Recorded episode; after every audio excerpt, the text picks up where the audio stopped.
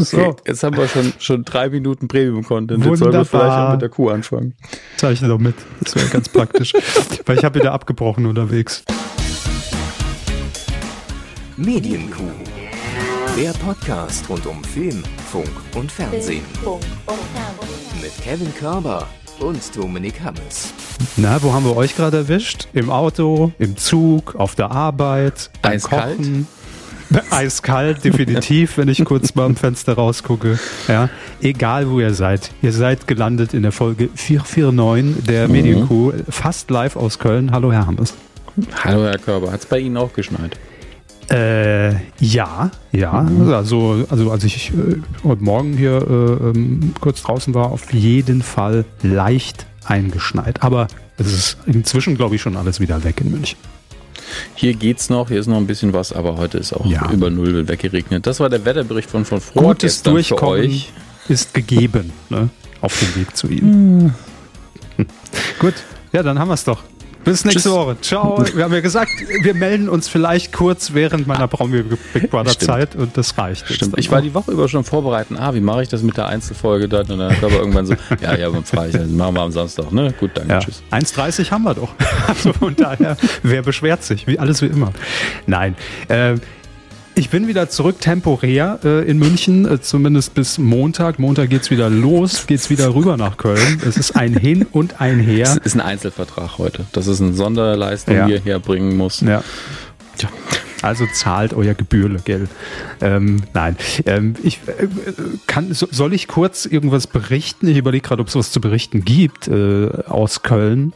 Ähm, obwohl doch, doch eine Sache kann ich berichten, weil ähm, genau, also für alle, die es nicht mitbekommen haben, nicht wissen, äh, Promi Big Brother, ich betreue es PR-seitig zusammen mit einer Kollegin, die jetzt diese Woche in Köln war. Wir teilen uns das so ein bisschen auf, sonst wird man ja völlig bekloppt. Ich war am Montag wieder bis zum Finale dann hoch ähm, und äh, wir hatten ja letzte Woche auch unsere digitale Pressekonferenz, diese Countdown-Show, die auf Join lief und so weiter.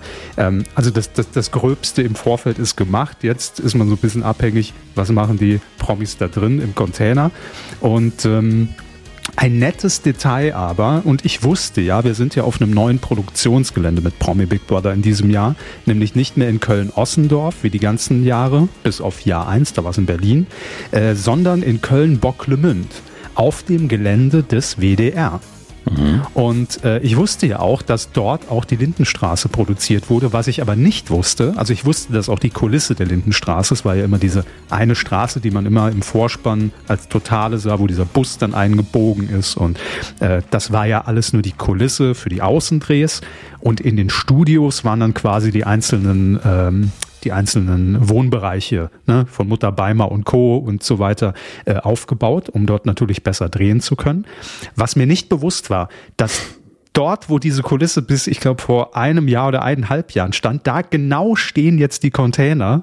Und ähm, wir wurden irgendwie zwei Tage vorher, ähm, als wir ankamen, also vor unserer Pressekonferenz einmal rumgeführt, komplett übers Gelände, weil er alles neu, neue Wege, muss man, äh, muss man alles erstmal kennenlernen.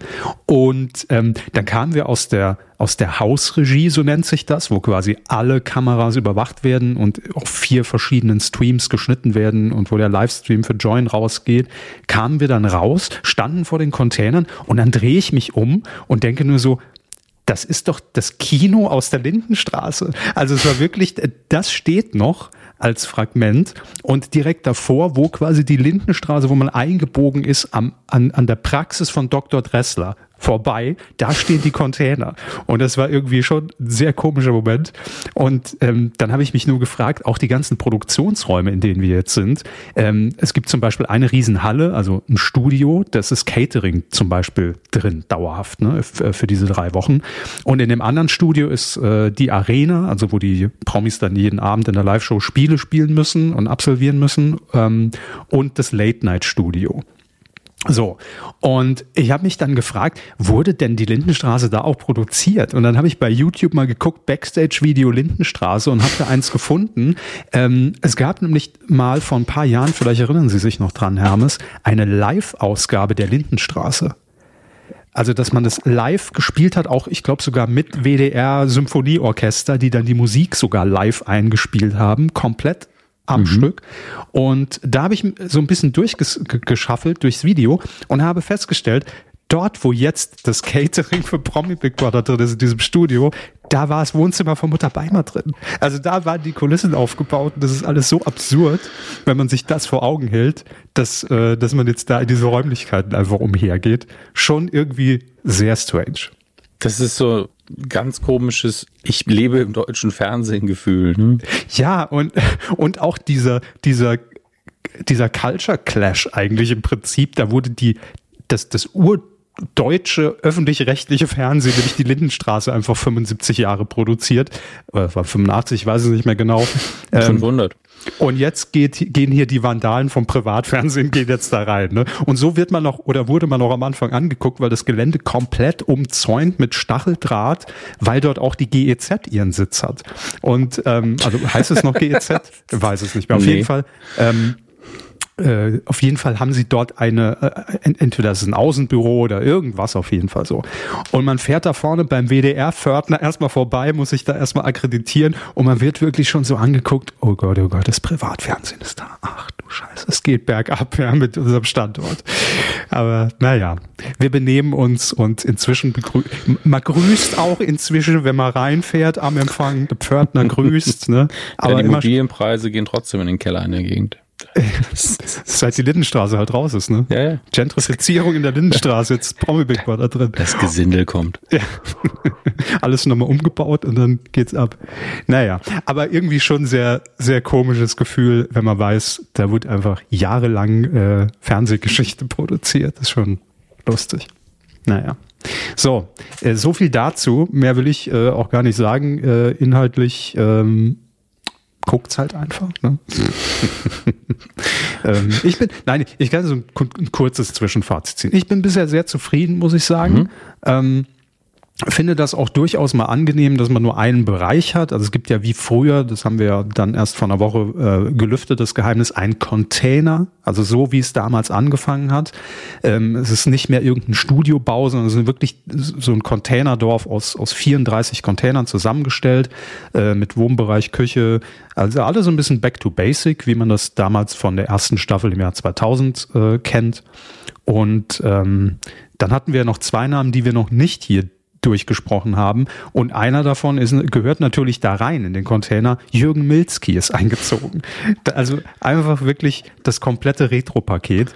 Ähm, ist dieses Jahr wieder am Start. Da habe ich auch nur Social Media Reaktionen gelesen, ohne, ohne dass da stand, ah, der Jürgen Milzki ist eingezogen, sondern so diese Dritt-Viert-Reaktion mhm. ähm, nach dem Motto, ja, ich glaube, der sagt noch irgendwann was politisch absolut nicht Vertretbares und dann ist er weg. Einfach nur der Name Jürgen. Und ich war so, haben wir einen Politiker, der Jürgen heißt? Und dann so, Trittin. Ah, und dann ich, ich war dann ich war direkt bei Big Brother mal so, das wird Zeit. Ja. ja, ja.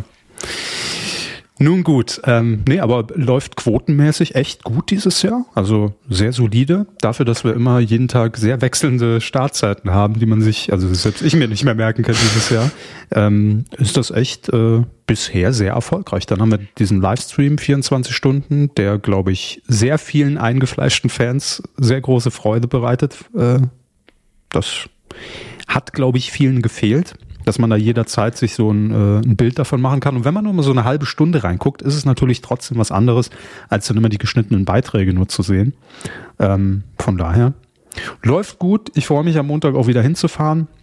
Aber es ist wie jedes Jahr, äh, genauso freue ich mich auch, wenn es wieder vorbei ist, weil das reicht dann auch wieder. Dann ist erstmal, ist erstmal wieder gut und ähm, genau, man muss es ja nicht überreizen. Ne? Das ist ja auch Arbeit und anstrengend.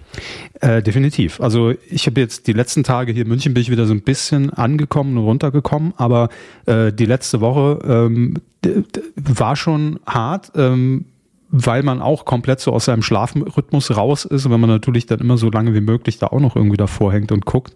Ähm, ja, also war jetzt ganz gut, diese Woche Erholungsurlaub in, in München nochmal zu haben und dann am Montag wieder frisch ans Werk.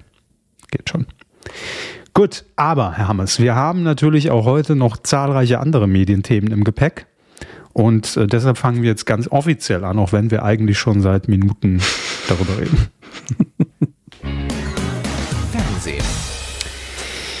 Wir müssen nämlich wieder ein paar Abschiede verkünden im äh, deutschen Fernsehen. Und der erste, ja, ich sag mal so, wir müssen jetzt alle stark sein, denn wir müssen einen Sender zu Grabe tragen, der noch bis zum 31. Dezember diesen Jahres äh, senden wird. Und dann ist Schluss, dann wird der Stecker gezogen. Die Rede bei, ist. Bei ZDF. Ja, nach Wetten das. Äh, übrigens Tag der Aufzeichnung heute 25. November 2023, mhm. die vermutlich in irgendeiner Form für irgendjemanden letzte Wetten das Sendung heute Abend 20.15 Uhr. Mhm. Und äh, nein, es geht natürlich nicht ums ZDF. Es geht um einen sehr ambitioniert gestarteten Sender äh, vor naja, knapp zweieinhalb Jahren, nämlich Bild TV. Tschüss. So, haben wir es doch. Also, da kann ich mich ja nicht mehr zurückhalten mit, ja, mit irgendwelchem, gut. naja, dann äh, macht's gut, sondern ja, sollte es pissen. Okay, gut, notieren wir so. Kann sich verpissen. Punkt. Ähm, ja, bei Bild TV, ich meine, es überrascht, um ehrlich zu sein, auch nicht. Ne? Also ja. Wir, hat, wir hatten es ja, glaube ich, schon mal, dass auch vor einem halben Jahr, äh, war es, glaube ich, Anfang des Jahres, da auch schon diese ganze Live-Strecke so ambitioniert, wie man dann doch gestartet ist, mhm. wenn man jetzt vom Inhalt und der Ausrichtung mal ja. absieht, ähm, immer live auf Sendung zu sein und überall Reporter rauszuschicken und Breaking News. Und man hat sich hier Thomas Kausch, der zuletzt, glaube ich, äh, News-Anchor beim NDR war, ähm, eingekauft. Und also man hat da schon versucht, echt die Marke ins TV zu bringen, das schön mhm. zu verlängern und alles zu machen, dass man möglichst aktuell ist vor NTV, vor Welt, der ja auch zum Axel Springer Konzern gehört. Ähm, und das hat ja auch eine Zeit lang zumindest on air ganz gut geklappt. Quotenmäßig ist man allerdings immer um die 0,0 nicht messbare Prozent rumgedümpelt. Mal hatte man irgendwie mal 0,5 bei einem Talk oder so.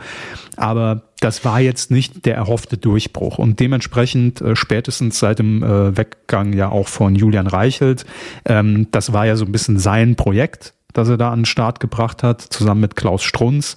Ähm, da war das eh mehr oder weniger Geschichte und man hatte jetzt am Ende noch so ein paar Talk-Formate und ein paar Sportübertragungsrechte, die man sich bei einem Streamingdienst, wo ich mich auch frage, wie wird der wieder ausgesprochen? Dünn, D-Y-N, Dün? Ist das sowas wie, wie Datsen, wo wir am Anfang auch alle nicht wussten, wie, wie sagt man es richtig? Wahrscheinlich dann Dein oder sowas. Do, do, Dein, Dein, Dien, was doi, weiß doi, ich. Doi, doi, doi. Um, ähm, ähm, also das Einzige, was man ja sagen muss, und das gilt ja für jedes Projekt, ey, ja. irgendjemand muss die Kamera anmachen und das Licht und so weiter und so fort. Das ist wieder eins, was weg ist, wo die Leute dann hoffentlich sehr schnell eine andere Beschäftigung haben. Die sind ja auch oft nicht fest angestellt für ein Projekt jetzt, klar. Ähm, aber klar, ist wieder ein Arbeitsding, was ja mit viel Aufwand dann zumindest produziert war und regelmäßig.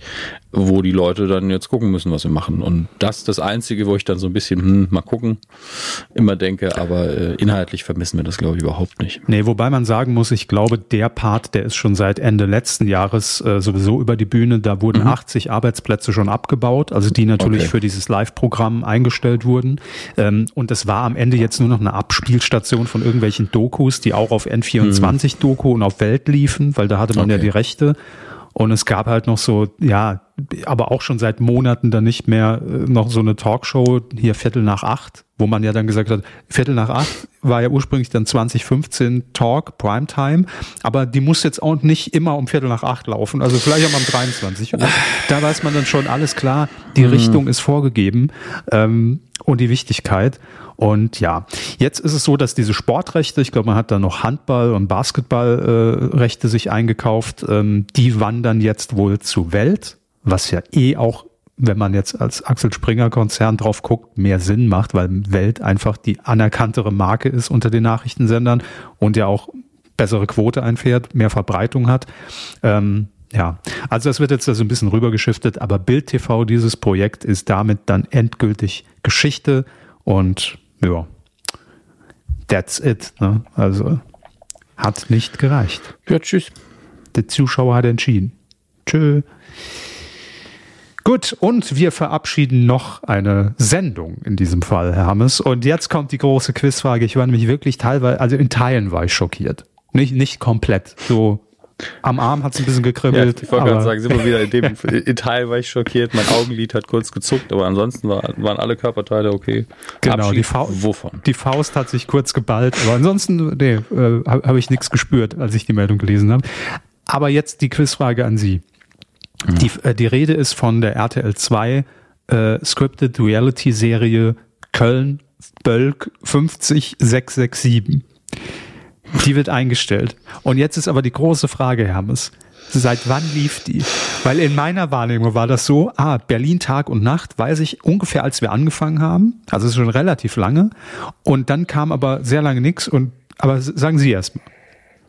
Da würde ich aber auch sagen, die läuft schon lange, dass die schon mhm. äh, bestimmt über zehn Jahre auf dem Buckel hat. Ja, zehn. Ja. Und ja. also 2013 gestartet tatsächlich. Ähm, und läuft jetzt noch, weil natürlich bestehende Verträge, glaube ich, noch bis Frühsommer 2024, also wird sie knapp elf Jahre auf dem Buckel haben. Und ähm, man hat da irgendwie viel versucht. Also die Quoten, die sind irgendwie seit äh, zwei, drei Jahren stetig eigentlich bergab gegangen, wenn man sich so den Trend anguckt. Und man hat das nochmal irgendwie versucht, auch vor ein paar Monaten in so eine andere Richtung zu lenken und wahrscheinlich äh, erst erstmal alle Darsteller ausgetauscht und, und, und Spielorte ausgetauscht und einfach nur noch der Name war gleich. Ähm, aber hat nicht funktioniert. Und dann finde ich das ja auch, ist das auch ehrenwert, dass man dann sagt, ey, wir haben es versucht, wir haben es lange versucht, wir haben auch nochmal was Neues versucht. Auch das äh, bringt jetzt nicht den äh, erhofften Erfolg. Und vor allem, wenn man sich betrachtet, äh, ich habe hier äh, die Quoten gerade vor mir, ähm, dass auch zum Beispiel hier ähm, Berlin Tag und Nacht, der teilweise bis zu 17 Prozent Marktanteil gemacht hat. Ne? Also so ja. So hoch war der Marktanteil, glaube ich, noch nie bei, bei, bei der Köln-Variante. Ähm, aber dennoch, also wenn man dann irgendwie von sieben Prozent dann jetzt so bei zwei Prozent ist, ist das, glaube ich, eindeutig. Ne? Ja, sicher. Also zum einen war es in Zahlen unfassbar erfolgreich früher und nach zehn Jahren ist jetzt halt einfach mal, das Konzept ist ja jetzt auch nicht mehr neu und frisch, muss man dazu sagen. Nee. Und ich erinnere mich noch, ich glaube, die Aussage habe ich auch hier in der Kuh getroffen, damals bei Berlin Tag und Nacht, das wird kein Monat laufen. manchmal, ja, man manch, darf sich ja auch mal irren. Ne? Ja, manchmal habe ich so einen Riecher, ne? da bin ich einfach am Puls der Zeit und sage, YouTube ist Quatsch. Wer lädt, das, wer, wer lädt seine Videos da hoch? Das ist doch scheiße. Das, das werde ich auch nie vergessen. Ja, ja. Wie ich wirklich in den Fingerspitzen so, uh, das ist uh, krass. Jetzt kann jeder sein Video hochladen. Das ist eine Revolution. Ja, Schick ja. ihn den Link. Das sieht scheiße aus. Das wird keiner benutzen. Das war sogar, ich glaube, das war am, Ende der Giga-Zeit sogar noch, ne? mhm. ne? Das muss so 2008, nee, 2006 gewesen sein, glaube ich, als sie mir das geschickt haben. Ja. Kann das sein? Ja, das war, da war ja die Zeit, da war ich ja geschweißt an den Computer quasi. Ja, ja. Dann ging ja alles über meinen Tisch. so fühlt sich, so hat sich damals angefühlt. Ja. Wenn es eine Neuerung gibt, dann kommt die immer bei meinen Tisch und muss ich dann abnicken. Genau. Aber dann irgendwann wurde es auch zu viel. Also das, da verstehe ja. ich sie auch, dass sie die Reißleine ziehen. Ja, muss. sicher. Ich meine, dann wäre sowas wie die, der Kauf von Twitter wäre nie passiert, wenn ich noch äh, am Hebel Eben. sitzen würde. Das ist ja Eben. klar. Ja. Damals, nee, als ich Herr des Internets war. Ja, aber man muss auch einfach mal sagen, ne, das war 2006. Da, da dachte ich mir halt, jeder ist doch einigermaßen froh, wenn er Videos angucken kann mit der Bandbreite, die man da zur Verfügung hatte. Wer geht denn dann hin und lädt Videos hoch? Was soll das denn für? Das ist doch Quatsch. Also wer, wer produziert denn Videocontent, den er da? Na gut, damals, als man noch nur maximal zehn Minuten hochladen konnte bei YouTube. Ne? Ja. Gibt's immer Teil 1, 2, 3, 4. Das war noch Zeit. Ja, und dann wurden die Videos inhaltlich kürzer, weil sie sonst keiner mehr geguckt hat. Irgendwann. Aber ja. auch da gibt es ja Unterschiede. Müssen wir jetzt, müssen jetzt keine YouTube-Sektion machen. Nein, nein, müssen wir nicht. Ähm, aber wir bleiben beim großen Zeitsprung. Es gibt nämlich die Rückkehr eines Formats, das ich damals auch mit sehr viel Fremdscham verfolgt habe, aber irgendwie gut fand, aber es mich auch genervt hat. Also es war so, ich, ist, also, das, ist das Ihre Abschlussklasse, was jetzt kommt? Na, nicht ganz. Ich weiß nicht, ob wir schon mal hier drüber geredet haben, wahrscheinlich mal in einem Halbsatz, aber ich bin mir nicht sicher, ob so ausführlich. Es ist so ein Format, das ich, das ich geguckt habe und irgendwie Freude dran hatte, es mich dann aber zu irgendeinem Zeitpunkt selbst so genervt hat, äh, was auch Sinn des Formats ist, wir kommen gleich drauf, dass ich es gern gegen die Wand geklatscht hätte. Ne? Und ich glaube, genau das, genau das macht das Format aus. Die Rede ist von mein neuer Freund mit Christian Ulm. Ah. Ja gut, Fremdschämen auf Maximum. Ne? Absolut, ja. Als er damals als Uwe Wöllner, da ist glaube ich die Figur entstanden, die er ja sehr lange und, und, und auch heute teilweise noch äh, verkörpert.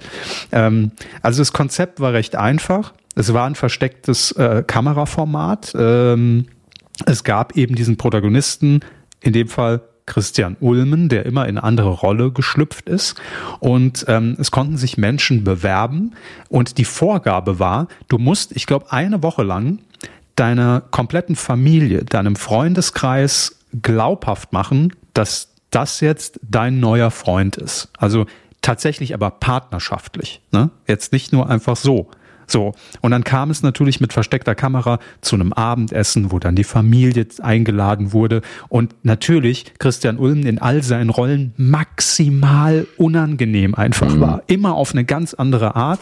Manchmal der totale Schnösel und, und Snob, der die Frau so ein bisschen von oben herab behandelt hat. Manchmal der, der Vollprolet, manchmal einfach der, Uwe Wöllner, der einfach nichts geschissen bekommt und völlig verpeilt ist und äh, dann einfach die Frau daneben sitzt und, und auch alle Freunde denken, wo hat sie den denn her? Das kann doch nicht ihr Ernst sein. So.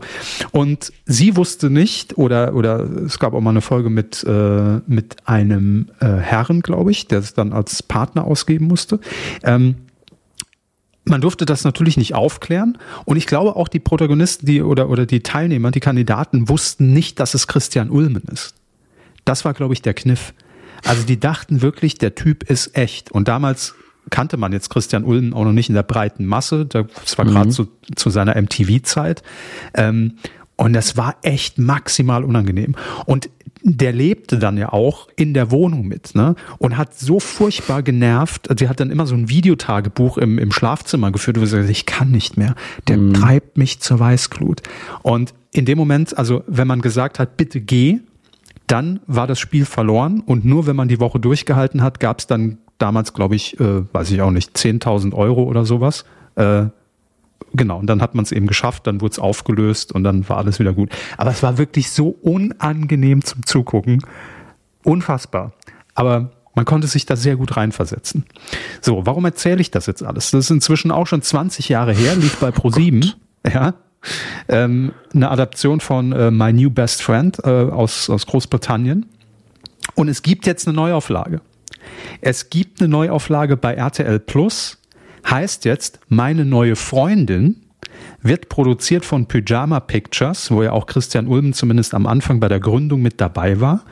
Und ähm, auch er wird zumindest da eine Rolle mitspielen als besagter Uwe Wöllner. Ähm, aber die Hauptrolle wird äh, in diesem Fall jemand anderes übernehmen. Vielleicht, weil man dann auch Christian Ulmen einfach inzwischen erkennen würde. Es ist nämlich Luisa Charlotte Schulz, ähm, kannte ich jetzt persönlich noch nicht. Kommt wohl auch aus dem Ensemble von Nightwash. Wusste ich auch nicht, dass es das noch gibt, die Comedy im, im, im Waschsalon. Ähm, genau, und sie schlüpft dann eben in sechs Folgen, die produziert werden, in verschiedenste Rollen. Und ähm, ja, muss ich als äh, neue Freundin bei Freunden und Familie vorstellen. Und am Ende auch hier wieder 10.000 Euro als Gewinn. Schmerzensgeld, wie man in Fachkreisen sagt.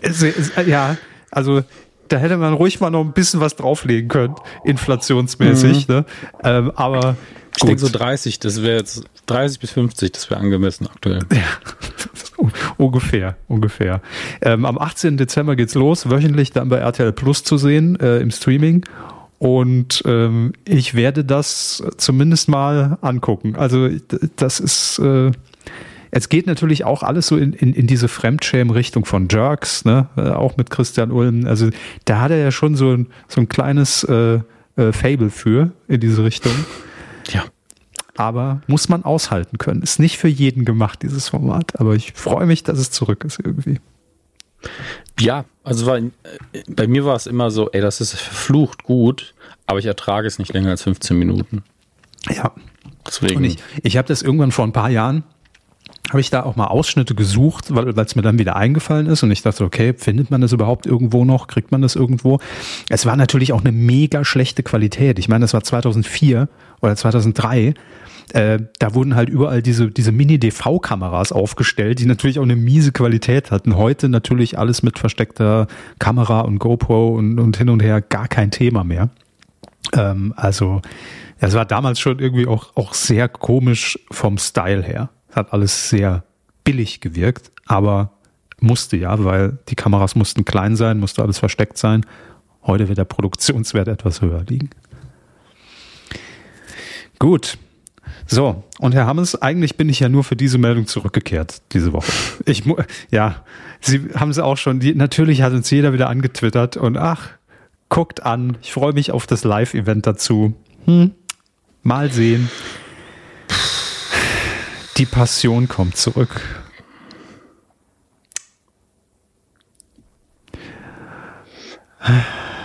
Was sagen Sie also was? Ich, ich starre einfach nur aus dem Fenster mit diesem absolut leeren Gesichtsausdruck.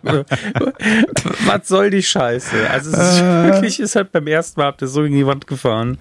Also wir haben, wir haben das hier viel zu ausführlich besprochen. Ich habe befreundeten Theologen extra noch interviewt, um, ja. zu, um einfach nochmal auseinanderzunehmen, was da alles komisch war. Ja. Und jetzt müssen wir den Mist nochmal ertragen. Wirklich. Ja, nix. Also ja, vielleicht, vielleicht kombinieren, vielleicht kombinieren mit dem Promi-Boxen, dann bin ich wieder dabei, wenn so richtig ab absurd wird. Wer haut Jesus auf die Mappe? Weißt du? Aber und, und, Jesus ist tatsächlich auch der letzte Christ, der irgendwas irgendwie sehr viel richtig gemacht hat am Ende des Tages. Aber die Geschichte, wie sie da erzählt wird, ne? Mhm. Puh, schwierig. Ja, es ist natürlich auch wieder genau die gleiche Geschichte, nur mit neuen Darstellern. Und ich verstehe RTL, ich verstehe, warum man sagt, ey, das war auf eine ganz komische Art und Weise, haben wir da ein Event rausgebaut und irgendwie wurde es gehypt. Und äh, ich erinnere nur an unsere legendäre Folge, als wir diesen Cast hier vorgelesen haben. Das war einfach so, was wollen was, die wer, machen, warum? mit wem? Alexander Klavs als Jesus? Hä? Ja. Und ich so. muss auch direkt sagen, ja, ich weiß auch, dass Jesus als Jude geboren worden ist. Er wurde aber auch getauft, deswegen bin ich immer verwirrt. Das nur, das nur schnell, bevor die Kommentare sich mit, dieser, mit diesem unnötigen Ding beschäftigen. Ähm, es war wirklich so ein Fiebertraum. Ja, und alle wollten natürlich sehen und, und dann wurde uns das Ding wegen, wegen, wegen Corona auch noch abgesagt. Und dann mussten wir noch ein Jahr länger drauf warten. Und natürlich hat man dadurch irgendwie so einen Hype generiert, weil jeder dachte, okay, das war so lange jetzt angekündigt und es, äh, wir können es uns alle nicht vorstellen. Ist das live? Gehen die da durch? Essen war es ja, glaube ich. Ähm, wie sieht das aus? Wo, wo läuft Martin Semmelrogge durch und, äh, mit, mit den Verandamöbeln? Und äh, überhaupt, was macht Thomas Gottschalk da als Erzähler und was? So. Und dann war es so, und dann hat man es gesehen, war irgendwie dann doch enttäuscht von dem ganzen Spektakel. Also wenn wir das hier nicht live äh, auf, auf Twitch kommentiert hätten, wüsste ich jetzt auch nicht, wie lange ich mir das gegeben hätte. Und jetzt macht man es nächstes Jahr nochmal, weil die Quote stimmte, weil natürlich man sagt, ey, wir haben über drei Millionen Zuschauer erreicht und äh, auf Social Media war es natürlich der Scheiß und äh, also haben wir ja gesehen. Bei uns im Livestream, wie viele Leute waren da im Peak? 600 Leute.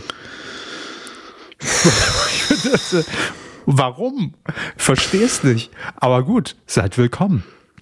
Äh, und es tut mir dann auch immer so ja. leid. Also das und das Promi-Boxen waren beide so Livestreams, wo ich gedacht habe, jetzt hören mir Leute hier live zu und ich bin so scheiße drauf und habe so keinen Bock auf den Müll. Da sind wieder 20 Prozent der Leute, die denken, beim Hammes möchte ich mir nie wieder irgendwas anhören. Der ist einfach nur ein miese Peter. Aber das liegt einfach an den Sachen, die wir uns aussuchen. Das ist das Problem. Ja, also ich bin da auch noch nicht so endgültig äh, schlüssig, ob wir das nächstes Jahr nochmal kommentieren an Ostern, äh, weil warum? Äh, ich würde so ein bisschen, Hermes, vielleicht können wir uns darauf einigen ähm, hm. auch so ein bisschen vom Cast abhängig machen. Also wenn da jetzt wirklich wieder die Knaller dabei sind, wo wir sagen, äh, okay, also Günther Jauch als Jesus würde ich schon mal mir angucken, ähm, dass wir dann noch mal drüber reden. Aber bisher ist nur bekannt, dass Thomas Gottschalk abgelöst wird als äh, Erzähler und es wird Hannes Jennecke. So. Ist jetzt noch kein Name, der mich jetzt so vom Hocker haut, dass ich sage, never seen before, gib mir die Scheiße. Ähm, äh, warten wir einfach mal auf die nächsten Verkündungen. Ne? Ja. Gut. Gut. Gut, einigen wir uns darauf. Ähm, Alexander Klavs kann auch gar nicht Jesus sein, um ehrlich zu sein, weil Alexander Klavs jetzt nämlich König Drosselbart ist. Ähm, damit sind wir direkt beim nächsten Thema. Es gibt nämlich überraschenderweise für viele ein Comeback einer Sendung, die äh, im letzten Jahr und im vorletzten Jahr, glaube ich, schon ausgestrahlt wurde. Neue Folgen äh, von der Comedy Märchenstunde in Sat 1. Und auch da ist der Cast teilweise überraschend. Also einen habe ich ja schon gesagt. Es gibt, gibt einmal äh, äh, Der Wolf und die sieben Geißlein. Da spielt ähm, Hugo Egon Balder den Wolf. Ja, klar, wen, wen ja, sonst? Natürlich, logisch. Ne? Hier, richtige Antwort. Ähm, ja, hallo Rotkäppchen. Bin eine Oma. ja, so ungefähr. Ihm kauft man es kauft man's ab. Und äh, eine Woche später dann König Drosselbart und der wird verkörpert von Alexander Klavs. Ja, er kann alles spielen. Jesus, Na, König Drosselbart. Natürlich, natürlich. Alexander Klavs kann einfach alles. Dann hier dieses, wie, wie, hieß, wie hieß er, äh, Mülli Müller bei Mask Singer, dieses Vieh in der Mülltonne, auch Alexander Klavs. Dann habe, habe ich noch hier als im Angebot, vielleicht ist das auch so ein bisschen schon der Cast als Vorbote für die Passion, vielleicht finden wir da auch Leute wieder. Äh, war er bei der Passion dabei? Ingolf Lück spielt den König bei König Drosselbart? Ah, den, den, König von äh, Moldawien. So. Mhm. Ich kenne leider, bin, bin jetzt nicht sehr firm in der Geschichte von König Drosselbart. Ich auch nicht. Äh, von daher gibt es wohl, gibt's wohl zwei Könige. Äh, wen haben wir denn noch dabei? Martin Schneider, Ruth Moschner, Eco Fresh, Joey Heintle, Martin Schneider ist hier wieder auch so bei beiden dabei und Wiegald Boning. Mhm. Als Erzähler fungieren Uwe Ochsenknecht und Christoph Maria Ort. Ja, hey, äh, Weihnachtszeit, da geht viel. Und offensichtlich auch Comedy-Märchen. Mein Fall ist es nicht, aber gut. Alles kann witzig sein, aber in der Grundidee ist es nichts für den Körber. Äh, nee. Wenn, wenn Sie jetzt die Wahl hätten zwischen Passion und der Comedy-Märchenstunde, Herr Hammes, was würden Sie wählen? Also A, um mitzuspielen? Um mitzuspielen ja. ist nochmal eine ganz andere Frage, ne? Okay, dann machen wir erstmal, um mitzuspielen. Da ist die Frage, äh, welche Rolle dann im Endeffekt, denn bei beiden wäre es mir egal, wenn es so ein läuft mal durchs Bild, hat einen halben Satz, weil dann spielt es keine Rolle. Dann macht man so einen Augenzwinger, so, hallo, ich bin auch bei dem Quatsch dabei, tschüss. Ne? Das mhm, ist dann mhm, völlig mhm. egal. Ähm, wenn es eine längere Rolle ist, würde ich tatsächlich die Passion bevorzugen, weil wenn man dann schlecht ist, ist kackegal mhm. bei der Produktion. Da sagt keiner was. Aber wenn man dann überraschend gut ist, dann heißt es am Ende so, ey, was eine Quatschveranstaltung. Aber die, also das war schon die Aber eine haben es rausgerissen. Ja, das, das, das waren 20 Sekunden, die waren echt unterhaltsam. Ja. Deswegen. Wo kommt der junge Mann her? Da kann man ja, ja glänzen. Also, das stimmt. In einem Haufen Scheiße. Da kann man auch einfach mal das eine unverdaute Stück Mais sein, wo Boah. die Leute sagen, guck mal da. es wow. bleibt eklig, das ist das Problem. Es bleibt trotzdem eklig. Uiuiui. Ähm, äh, Grüße an alle neuen Hörerinnen und Hörer. Ja, es tut ähm, mir sehr leid. Solche Vergleiche kommen häufiger vor. Also nicht häufiger vor, wollte ich sagen. Passiert, passiert. Ähm, ich sehe Sie auf jeden Fall, egal bei welchem der beiden Formate, als Erzähler, Herr Hammes. Ich sehe sie sowohl bei der Märchenstunde im, im, im Ohrensessel sitzen mit dem großen Buch und äh, mhm. die Geschichte verlesen, als auch auf der Bühne bei der Passion. Ähm, ja. Würde ich Ihnen beides für, zutrauen. Für viele da draußen ist es ja auch das gleiche Genre, deswegen ja. ähm, kann ich machen. Kann Gut. auch Gott spielen, mir ist das alles egal. Ich glaube, das ist auch die Grundeinstellung von Gott in vielen Hinsicht. Ist mir alles egal. Ach so, ich, ich, kann auch Gott spielen, aber egal.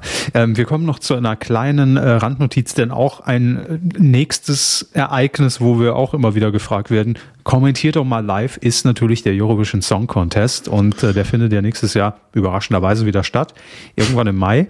Und jetzt hat sich Jan Böhmermann äh, eingemischt in den ESC und hat wohl sehr deutlich und auch sehr ernsthaft äh, im Podcast ähm, eine Bewerbung quasi abgegeben, dass er nämlich respektive sein Team hinter der UFE, ich glaube Unterhaltungsfernsehen Ehrenfeld ist es ja, also die auch das, äh, ich will immer noch Neo-Magazin sagen, das mhm. ZDF-Magazin Royal produzieren, ähm, den Vorentscheid des ESC in Deutschland produzieren wollen.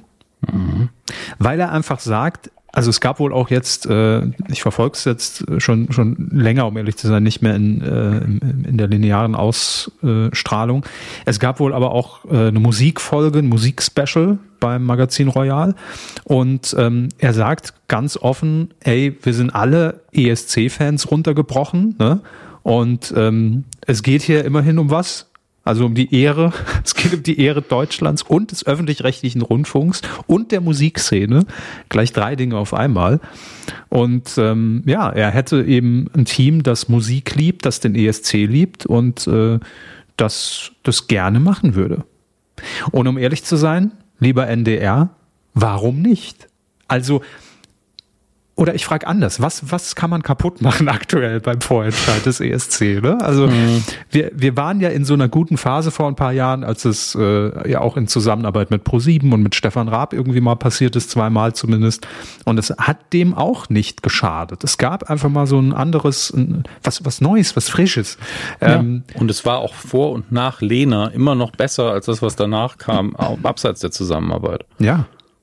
Also und ich meine, dass, dass äh, Jan Böhmermann ein Fable für den ESC hat, hat er ja auch letztes Jahr mit Olli Schulz bewiesen. Ne? Und natürlich haben die dann auf diesem österreichischen Radiosender das alles natürlich ein bisschen nicht ins, ins Lächerliche, doch ins Lächerliche auch gezogen. Aber ähm, ja, man muss ja auch, also man muss wenn, es auch mögen, um es ins Lächerliche ziehen zu können. Du, man sitzt ja trotzdem sehr lange da und macht's. Ja ähm, klar, man muss sich auch vorbereiten auf alle, die da stehen und und, äh, das und vor allen Dingen, wenn es ja im, im deutschen Hauptprogramm und überall sonst auch mit einer gewissen Ernsthaftigkeit präsentiert wird, die ist halt schon so sehr stark respektiert. Man muss sich ja ein bisschen davon abgrenzen. Mhm. Ähm, und das würde den Hauptkommentar nie ersetzen. Also wenn man, ich, ich wette, wenn man Jan Böhmermann den Hauptkommentar gegeben hätte, hätte er darüber anders geredet. Weil das einfach eine andere ja, Situation ja, ist. Und äh, genau so äh, läuft es dann auch. Ja, und äh, er sagt ja auch, ne, er will sich da nicht als Moderator ins Spiel bringen für den Vorentscheid, aber er würde es gern produzieren. Also es, es ist alles da und er hätte ja auch eine gute Nähe zu Spotify. Also wenn man da irgendwie ein bisschen moderner sein will in Zukunft und nicht nur die ARD, äh, jungen, die jungen Sender der ARD damit einbeziehen will, um, um, um die äh, einzelnen Songs zu promoten und zu bewerben, vielleicht wäre das ja mal was, NDR. Also macht doch mal. Setzt euch da zumindest mal an einen Tisch und redet mal drüber. Wer weiß, vielleicht geht da ja noch was, ne? wenn man es nicht schon irgendwie vergeben hat, die Produktion. Ja. Ich fände es nicht verkehrt. Und jetzt kommen wir noch zu einem sehr, sehr schönen, und da, da beginnt für mich die, die Vorweihnachtsstimmung endgültig, zu einem Format, wo wir, glaube ich, uns darauf geeinigt haben, dass wir es beide zumindest gut finden. Ich weiterhin mhm. sage, es ist eines der besten Formate im deutschen Fernsehen, Kitchen Impossible. Und Jetzt schreibe ich ähm, alles gibt neue Staffel Vox, ja, aber erstmal, bevor die neue Staffel kommt, kommt das alljährliche Weihnachtsspecial. Und wir müssen gar nicht mehr so lange darauf warten, denn in diesem Jahr findet das alles ein bisschen früher statt und zwar schon am ersten Advent. Das ist dieses Jahr der 3. Dezember um 20.15 Uhr ähm, gibt's die Weihnachtsausgabe von Kitchen Impossible und die läuft ja immer ein bisschen anders ab. Es gibt ja dann immer zwei Teams, ne, die treffen sich dann in dieser vorweihnachtlichen Atmosphäre und jeder bereitet so ein bisschen sein Menü zu und man plaudert und schenkt sich auch was. Aber es gibt natürlich auch die Reisen äh, dieser beiden Teams und ähm, am Ende gibt es dann ein Siegerteam. Und in diesem Jahr natürlich neben äh, dem Gastgeber Tim Melzer äh, sind mit in seinem Team dabei Johann Lafer mhm. war, glaube war der schon mal bei Kitchen Impossible? Ich bin mir gerade gar nicht sicher. Ich glaube nein. Aber würde jetzt nicht meine Hand dafür ins Feuer legen. Und das andere Team besteht aus dem ewigen Kontrahenten Tim Raue und Hans Neuner. Für die geht's äh, nach Polen, nach Warschau. Und ähm, für das Team Lava Melzer. Steht das hier auch irgendwo? Habe ich das irgendwo gelesen? Äh, nee. Zumindest sehe ich es jetzt gerade nicht. Egal. Ähm, ihr werdet es rausfinden, oder? Habe ich mich verlesen? Ach nee, nee, nee, Moment, anders, anders. Äh, Tim Raue und Hans Neuner schicken Johann Lafer und Tim Melzer nach Polen, nach Warschau und äh, umgekehrt werden sie nach Malta geschickt oder auf Malta geschickt. So, jetzt haben wir's. Also ich freue mich jedenfalls und äh, hoffe, dass da bald eine neue komplette Staffel dann ins Haus steht, Vox. Macht mal. Ja, auf jeden Fall. Also ich finde es immer wieder schade, wie selten ich dazu komme, es zu gucken, weil das Format so lang ist. Ähm, aber es braucht, es braucht die Länge. Das, also ich möchte auf gar keinen Fall, dass er das kürzer macht. Das ist dann immer ein Event. Das ist wie, wie immer wieder der Satz, wie, äh, wie Fußball gucken für Leute, die kein Fußball mögen. Mhm. Ähm, und ähnlich geht's mir auch immer bei Bake Off, wo jetzt die Woche hier das äh, Halbfinale schon lief. Ähm, tja, die Saison auch wieder zu Ende. Die nächste wird kommen. Herr Hammes, ich mhm. bin äh, soweit durch, was oh, die Fernsehthemen ja angeht. Das ist doch wunderschön. Wie immer, schön die Halbzeit geschafft. Ja, kompakt auf den Punkt, wie wir das kennen. Vorher von Hand abgestoppt.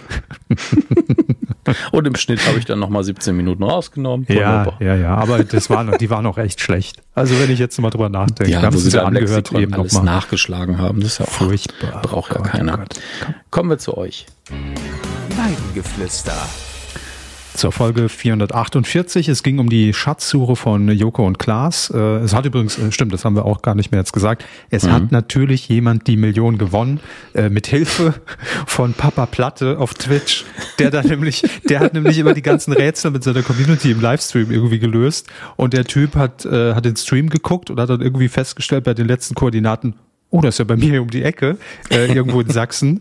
Und dann hat er sich ins Auto gehockt und war dann als erstes bei Joko nach, glaube ich, 20, 25 Minuten äh, und hat dann tatsächlich eine Million einfach abgeräumt. Das, das, das finde ich halt so schön, wenn sowas dann crossmedial wird, ohne dass man das wirklich planen könnte. Also man könnte es natürlich planen, ne? ja. Äh, aber ohne dass man das vielleicht vorhersieht und ohne dass man es mit einbaut.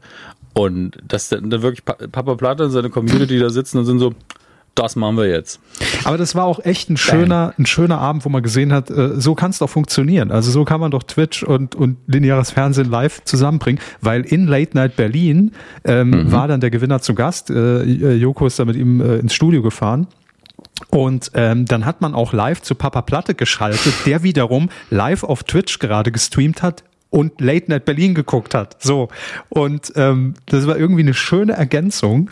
Und ich habe dann kurz auf seinen Twitch-Account geguckt. Ich glaube, in der Spitze war er bei 85.000 Zuschauer auf Twitch, die dann natürlich auch aufgrund von Late Night Berlin bei ihm reingeguckt haben.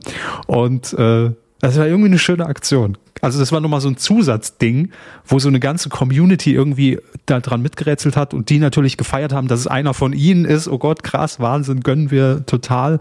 Äh, war auch ein sympathischer Kerl, irgendwie, ich glaube mhm. äh, Mitte, Ende 20.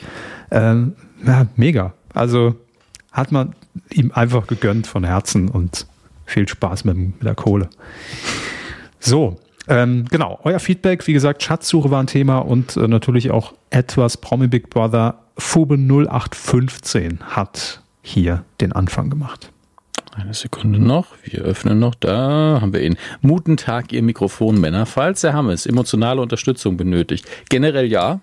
Ich, ich, weiß noch nicht, was weiter kommt, aber generell immer sinnvoll. Könnte er doch die Weihnachtszimmer, um die geht's, zusammenschauen. Ach so. Mhm. Watch Together mit Audiokommentar auf Twitch.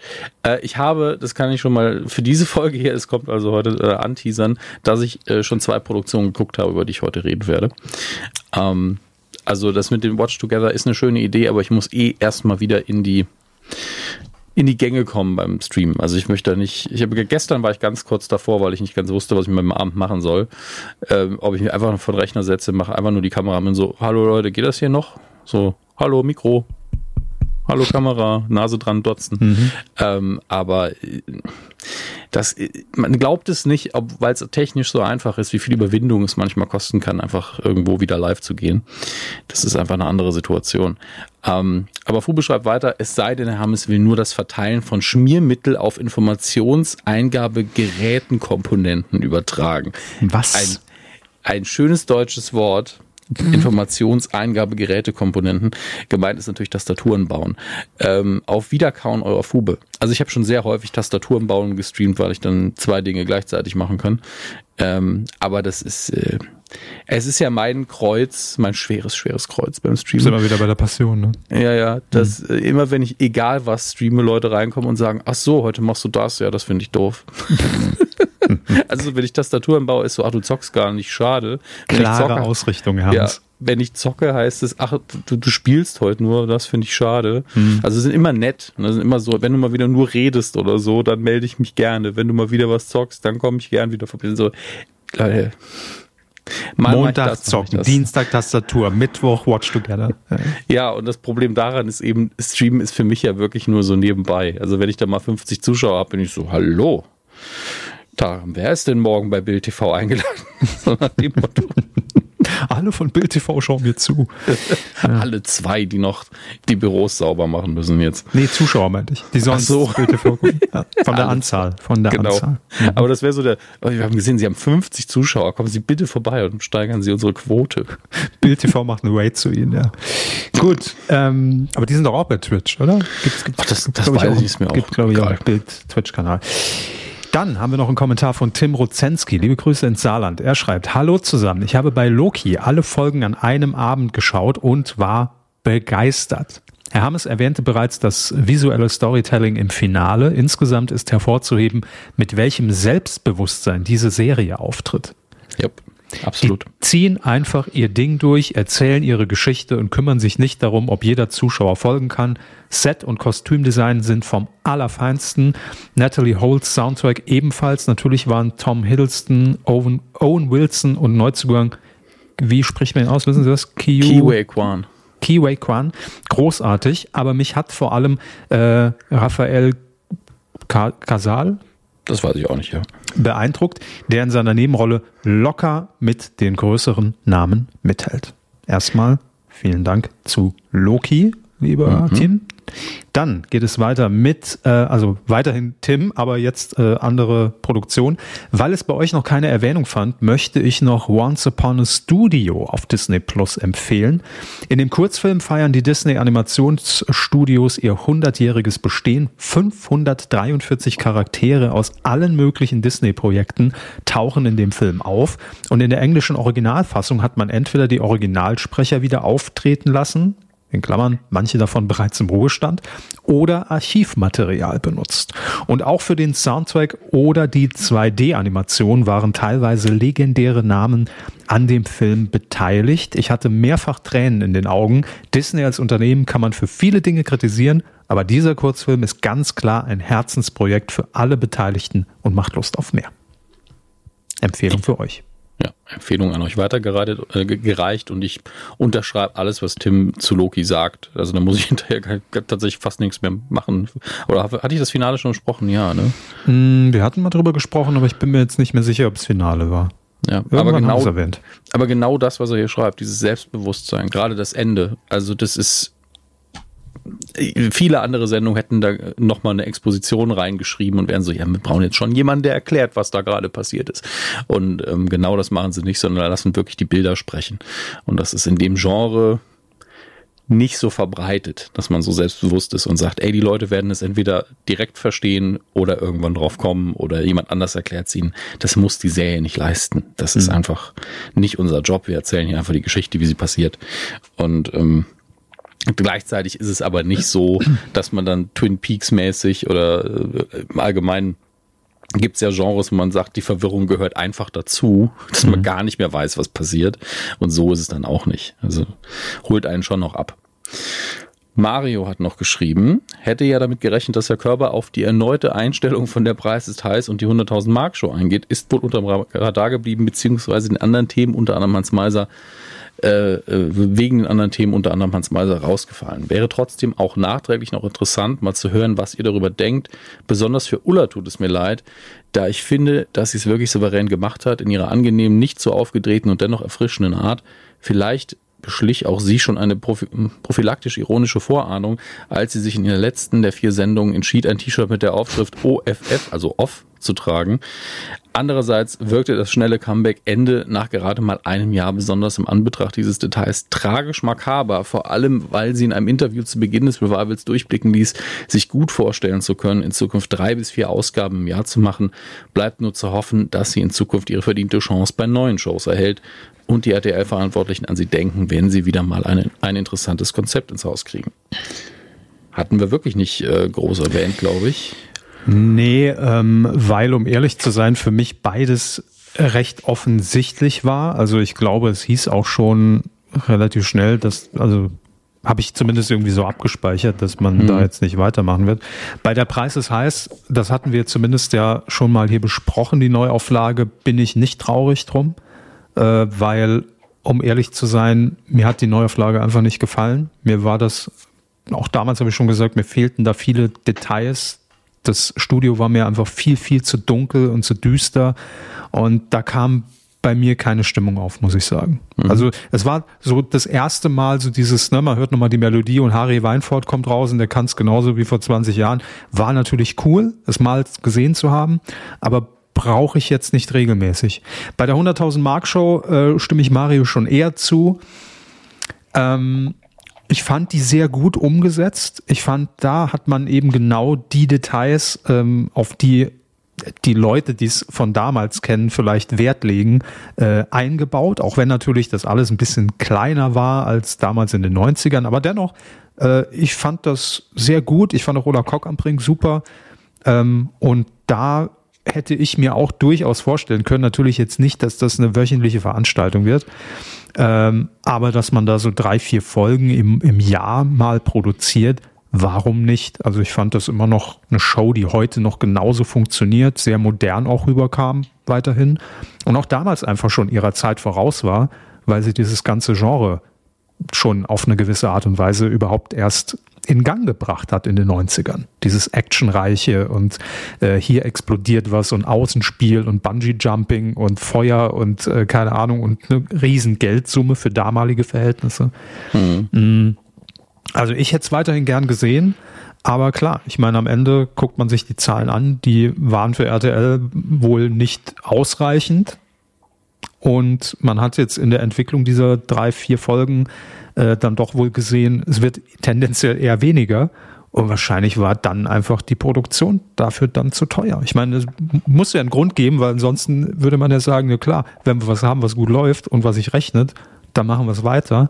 Aber ich finde es auch schade. Ich hätte es gern weitergesehen, aber fand es auch schön, dass es wieder da war und man es einfach nochmal gesehen hat im Jahr 2023.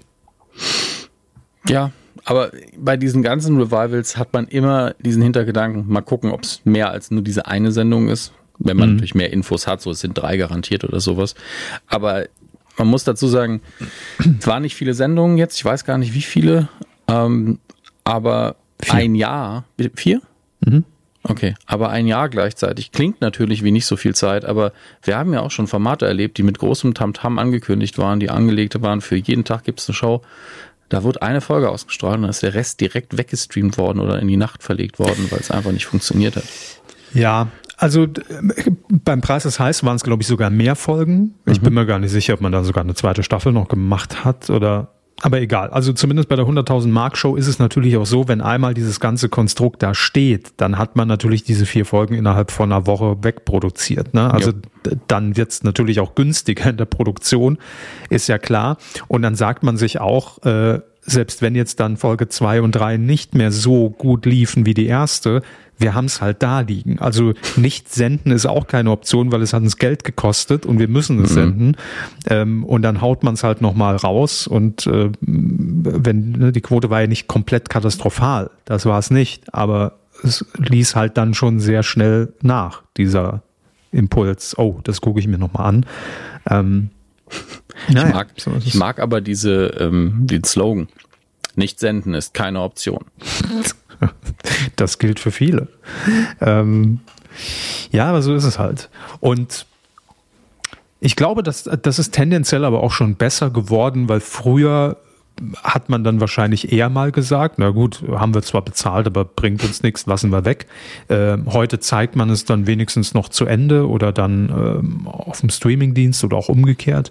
Man hat ja diverse Möglichkeiten. Ne? Es gibt viele Sender, die jeder, die jede Sendergruppe zur Verfügung hat. Es gibt äh, Online-Plattformen, Streaming-Plattformen, die man zur Verfügung hat. Also mhm. irgendwo findet sich das Passende, um das dann noch, doch noch zu zeigen den Leuten, die es sehen wollen. Aber ja. Ja, also diese Retrowelle ist ja eh ne, jetzt so langsam wieder ein bisschen vorbei. Ähm, und ja, das war aber mehr oder weniger auch klar, dass sich da nicht alles, was dann wieder zurückkam, jetzt dann noch dauerhaft halten wird. Manchmal will man das ja auch gar nicht. Manchmal ist es ja wirklich so fürs Gefühl, ähm, wird es gern noch mal sehen und noch einmal so zurück in die Zeit und äh, dann reicht's vielleicht manchmal auch. Ne? Muss man einfach so sagen. Ja. Ähm, Es ist immer die Frage, wie man, wie man diese Sachen angeht mit einem Revival. Ich glaube tatsächlich, dass es oft besser ist zu sagen, man macht da eine einmalige Sache von Anfang an. Die kann ja dann auch mehrere Folgen haben. Mhm. Ja, hat dann immer noch Eventcharakter. Ähm, und überlegt sich dann mal, ey, wenn die Quote unfassbar war, dass man vielleicht jedes Jahr irgendwie zwei, drei Folgen eben macht, genau, mhm. oder, oder Brink das gesagt hat. Aber man sollte nie davon ausgehen, dass das bleibt, glaube ich. Nein. Im deutschen Fernsehen ist das eher selten der Fall. Ähm, ist halt nicht wie, wie drüben in den USA, wo man natürlich auch wegen der Kontinent- und Ländergröße, ich sage es immer wieder, einfach jetzt schon, ich weiß nicht wie viele Jahre, bei denen einfach Jeopardy läuft, Glücksrad, mhm. Aber ähm, es war halt nie weg. Ja, eben, es war nie weg. Ja. Man konnte sich nie daran gewöhnen, dass es weg ist. Es sind ganz viele Gewohnheiten erwachsen natürlich, wo Leute auch das mit ihren Eltern geguckt haben, als sie klein waren. Mhm. Und dann machen sie es später halt nochmal. Und ähm, hier sieht das einfach anders aus. Also ich weiß gar nicht, welche Formate bei uns so viel Durchhaltevermögen haben, abseits von Tagesschau und sowas. Hm. Das ist äh, einfach seltener hier und ähm, GZSZ tatsächlich, ne? Ja, GZSZ ist so ein Fall, also Soaps im Allgemeinen, weil die natürlich auch darauf basieren, dass hm. genau das passiert, dass man die Story ja eigentlich verfolgen muss jeden Tag. Ähm, und ja, ansonsten auch bei, bei Fiktion finde ich es ja sogar in Deutschland noch schlimmer, wenn man manchmal suchen muss, wo läuft denn das gerade jetzt? Vor allem, wenn es keine deutsche Produktion ist. Welcher Sender hat denn jetzt gerade wieder die Rechte gekauft? Ähm, vielleicht sind wir da einfach nicht so treu als Deutsche. Keine Ahnung. Mag sein. Aber äh, bei, bei der Analyse kann man sich 300 Jahre mit beschäftigen. Das ist, glaube ich, müßig auf, auf Dauer. Ja. Ähm, alter Gamersack hat noch geschrieben. Ich glaub, so. Also von der, vom Namen her müsste ich diese Person ja fast schon kennen.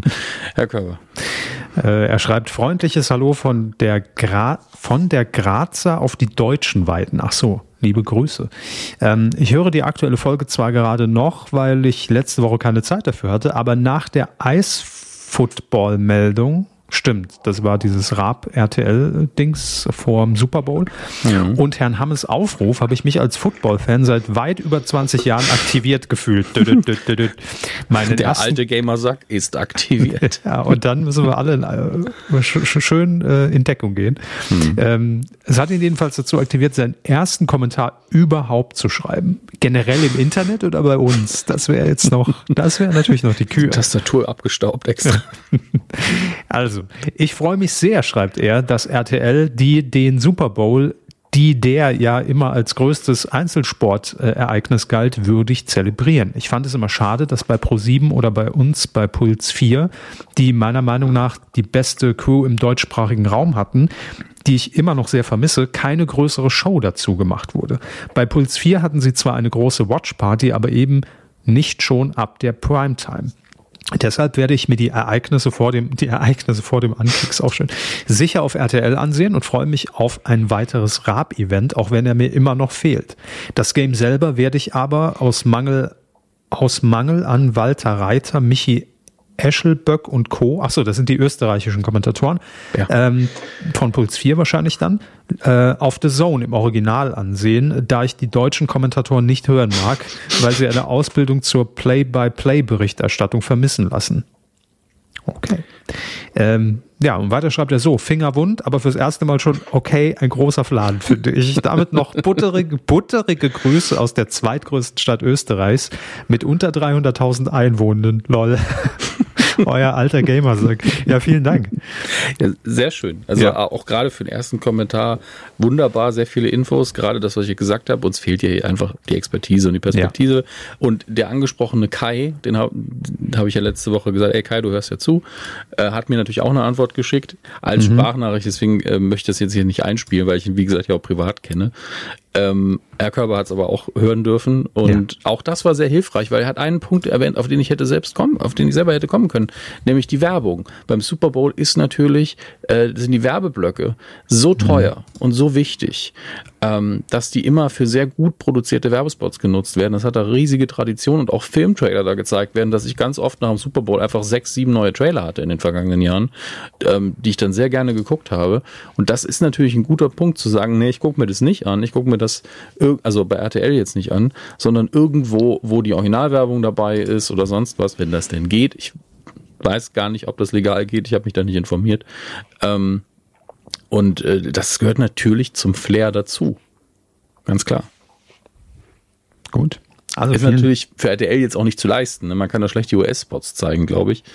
Ähm, man kann schon, seltsam. hat aber nichts davon. das ist der Punkt. Man hat nicht ja. genug Quote, dass man dann in Deutschland sagen kann, ja hier, äh, Obi, mach doch einen Werbespot mit Arnold Schwarzenegger für einen Akkuschrauber, der richtig pompös äh, inszeniert ist. Und die so, ja, aber das kostet uns ja mehr, als uns die Werbung bringt. Stimmt. Guter Punkt. Nehmen wir mal so mit. Ähm, genau. Vielen Dank für die Kommentare. Wenn ihr noch Kommentare zu dieser Folge habt, gerne auf medienku.de, Folge äh, mhm. 449 äh, haben wir ja. Da könnt ihr dann euren Kommentar hinterlassen für die nächste Folge. Und wir haben noch eine E-Mail bekommen ähm, mit einem Hinweis. Und wir beide, Herr Hammers, wir dachten eigentlich, dass wir es schon mal erwähnt haben hier. Ja, wir ähm, waren beide verwirrt. Ja, ja, aber es kam von mehreren Seiten auf Twitter, per E-Mail, über Insta. Deshalb ähm, sei es an dieser Stelle gerne nochmal unbezahlte Werbung mäßig nachgereicht. Denn ähm, einer der Macher, nämlich der liebe Danny des Podcasts Minutenweise kein Pardon, mhm. äh, der hat uns nochmal darauf hingewiesen, dass es diesen Podcast gibt, weil wir natürlich auch beide bekennende kein Pardon-Fans sind, das wir auch schon per Audiokommentar hier ja. begleitet haben, seit Jahren Ne, äh, rezitieren wir auch immer wieder daraus. Und ähm, deshalb an dieser Stelle einfach nochmal der Hinweis, wenn ihr kein Pardon-Fans seid, den Film gerne euch angeschaut habt. Es gibt jetzt 97 Folgen, minutenweise kein Pardon von Laura, Olli und Danny oder Danny. Ähm, und da könnt ihr gerne mal reinhören. Findet ihr ja. überall, wo es Podcasts gibt. Genau. Und äh, ich könnte halt auch schwören, dass der Körper das schon mal erwähnt hat. Deswegen habe ich auch die Kommentare und E-Mails ein bisschen verwirrt. Aber hier sei es nochmal als Serviceleistung für euch da und als äh, zugegebenermaßen von mir zumindest ungehörte Empfehlung, aber wenn man sich mehr mit keinem Pardon beschäftigen möchte, was einer der besten deutschen Filme immer noch ist äh, und einer der lustigsten auf jeden Fall mhm. und das Mediengeschäft schön abbildet, dann da lang und äh, gerne reinhören. Und ich sage mal so, wir haben auch eine Einladung bekommen mhm. in dieser E-Mail, ob wir nicht vielleicht sogar mal für eine Folge dann äh, mit dabei sein wollen und eine Minute besprechen. Und ich sag mal so, äh, das ist jetzt quasi die Antwort auf die Mail, äh, lieber Danny. Ich hoffe, das ist okay, dass ich sie äh, hier vorlese. Äh, hätten Sie Bock, Herr Hammes? Bock ist nie die Frage, Zeit ist die Frage. Also genau. Bock, Bock habe ich auf jeden Fall. Ich denke Sie auch. Absolut. Ähm, und da müssen wir nur Zeit finden. Ich habe noch, oh Gott, ich habe mindestens noch eine andere Einladung, die ich seit Jahren rumliegen habe. Deswegen äh, viel Glück, dass es klappt. Nein, aber wir, wir können das gerne machen. Ich bin, äh, wie gesagt, jetzt die nächsten eineinhalb Wochen wieder ein bisschen aus der, aus der Welt, aber so ab dem 6. Dezember sieht's besser aus bei mir. Also vielleicht hm. schreib uns gerne mal, wann ihr immer äh, produziert und aufzeichnet. Und da finden wir bestimmt irgendwie eine Möglichkeit. Also Bock hätte ich auf jeden Fall drauf definitiv. Ja. Ähm, noch, noch übrigens, schöne Anekdote. Ich habe gestern war es gestern? Doch, ich glaube gestern, irgendwann am Nachmittag, dann äh, auch mal wieder in diesen 24 Stunden Livestream Promi Big Brother reingeguckt, so für ein paar Minuten, hab den manchmal nebenher laufen und da sitzt Matthias Manjapane und unterhält sich mit Jürgen Milski und ich habe keine Ahnung, wie sie drauf kamen, über kein Pardon. Und oh. um ehrlich zu sein, Matthias Manjapane hat bei mir Pluspunkte gesammelt. Das ist schwer, aber er hat definitiv. Das ist schwer, weil er so weit oben schon steht in Richtig. Achtung, ne? ähm, nein, er hat sehr viel Pluspunkte gesammelt, weil er diesen kompletten Film rezitiert hat. Ich dachte mir so, okay, ladet den, wir müssen ihn eigentlich einladen.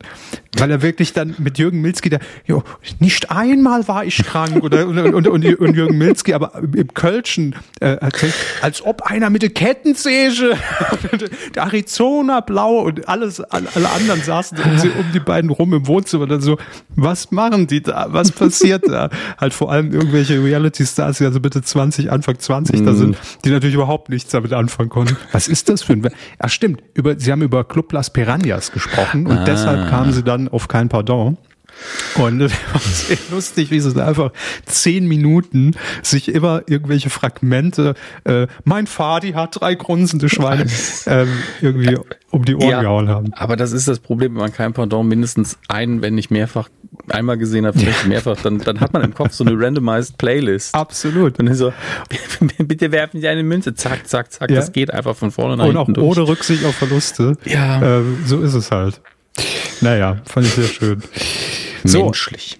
Ähm, wir haben noch äh, Spenden bekommen. Yes. Äh, und zwar seit der letzten Folge sind ausschließlich Abo-Spenden. Einmal von Christian, dann einmal von Alexander R., dann einmal von Martin und von Lutz.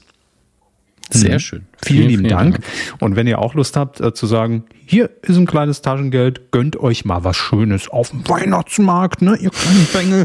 So, dann könnt ihr das machen auf mediencoup.de slash support. Da findet ihr dann den Link zu PayPal, gibt aber auch noch andere Möglichkeiten. Ja zum Beispiel Patreon auf patreon.com slash medienkuh sind wir zu Hause. Ähm, aktuell äh, bitte einfach ignorieren, was es da an Pledges gibt und einfach das eintragen, was ihr eintragen wollt. Ähm, zurück kriegt ihr im Moment vor allen Dingen das hier. Also es ist einfach nur Support, der freiwillig ist. Ähm, und ein paar Namen lesen wir vor. Es gibt gar keine neuen, aber unter anderem Manuel, der dabei ist, schon länger. Hauke, Phil, Christian und Andrea. Vielen, vielen Dank dafür und alle anderen Infos, auch die beiden natürlich mit Links, damit ihr nicht irgendwas selber eintippen müsst, findet ihr und das müsst ihr dann selber eintippen unter mediencoup.de slash support. Da sind alle Optionen drin. Ähm, auch für eure Weihnachtseinkäufe jetzt beim, beim großen A, auch wenn, das sagen wir zu Recht aus Transparenzgründen immer, immer weniger es sich lohnt, diese Links zu benutzen für uns. Aber natürlich, wenn ihr eh was einkauft, ähm, könnt ihr die benutzen, dann landet immer noch ein bisschen was bei uns. Also ja. so ist es nicht. Es ist immer noch sinnvoll. Aber äh, ich weiß nicht, wie das bei anderen ist, die Amazon-Links benutzen. Ich habe über die Jahre jetzt immer mehr das Gefühl, wenn man sich da nicht richtig reinhängt, ja, und immer auf dem neuesten Stand bleibt, wie, wo kriegt man da am meisten und wie muss ich das äh, promoten quasi, also richtig arbeitet, dann ist das keine gute Einnahmequelle mehr. Nee, also wer darauf gesetzt hat, schade, ähm, aber gut. Klein, kleines Trinkgeld ist es noch, aber. Ja, eben. Deswegen, also es ist besser als, äh, als nix. Klingt immer so ein bisschen wie, ich möchte aber mehr, darum geht's gar nicht. Ähm, aber es ist nicht so, dass ihr es nicht machen müsst, weil egal, ob ihr uns oder andere unterstützt, es fällt immer noch was dabei ab. Aber äh, wenn ihr uns aktiv irgendwie unterstützen wollt, dann vielleicht was anderes. Ja. Das ist nur so nebenher. Aber am wichtigsten ist, ihr hört zu, habt Spaß dabei, äh, empfehlt uns vielleicht ein bisschen weiter, schreibt eine Bewertung oder auch nicht, ja einfach hier sein ist schon mehr, als wir verlangen können eigentlich. So. Gut. Gut. Kommen wir zum spaßigen Teil. Quotentipp. Das ist der falsche. Ich wollte gerade sagen. Aber das ist einfach, das Mischpult hat gehört, Quatsch, äh, äh, Gut, spaßiger Teil. Also, nein. Ähm. Das Mischpult hat auch so, so ein bisschen seine, seine eigene Meinung hier, was, was äh, Spaß macht und was nicht. Naja, Mir macht beides Spaß. So. Pro Mischpult. Pro Mischpult. Ähm, wir haben heute einen sehr großen Filmbereich, deswegen lehnen Sie sich ein bisschen zurück, würde ich sagen. Mhm, mhm, mhm, ähm, wir beginnen trotzdem ganz flott mit den Kinocharts und zwar vom Wochenende vom 16. bis zum 19. November 2023. Äh, die Top 5 machen wir wie immer. Neue Geschichten vom Pumuckel ist auf der 5, auf der 4 Checker Tobi und die Reise zu den fliegenden Flüssen. Auf Platz 3 Trolls gemeinsam stark, so, soweit nichts Neues. Ne? Auf Platz 2 The Marvels und auf der 1, weil wir tatsächlich noch einen Franchise-Film haben, der für mich so durch Zufall quasi auf einmal aufgepoppt ist. Die Tribute von Panem, The Ballad of Songbirds and Snakes. Ähm, ich weiß gar nicht, ist das ein, ob das ein Prequel ist oder sonst was. Weil ich, ich glaube, ja. Ja, so sieht's für mich aus, sind ja auch komplett neue Gesichter. Ähm, ist bestimmt toll produziert und alles, aber irgendwie, es ist nicht meine Generation an, an Franchises. Also ich habe die, die anderen gesehen, ich habe die Bücher aber auch nie gelesen und für mich ist das so, ja, kann man ganz nett mal irgendwann im Fernsehen gucken. Mhm. Aber ich habe da keinerlei Aktien drin, aber kommt anscheinend zumindest von den Besucherzahlen sehr gut an, denn hat über dreimal so viele Besucher wie The Marvels abgeholt. Ähm, also in diese, an diesem einen Wochenende natürlich. Und hat es damit aber auch The Marvels schon überholt insgesamt in den Besucherzahlen. Das ist schon heftig. Ähm, ja, das sind die aktuellen Charts.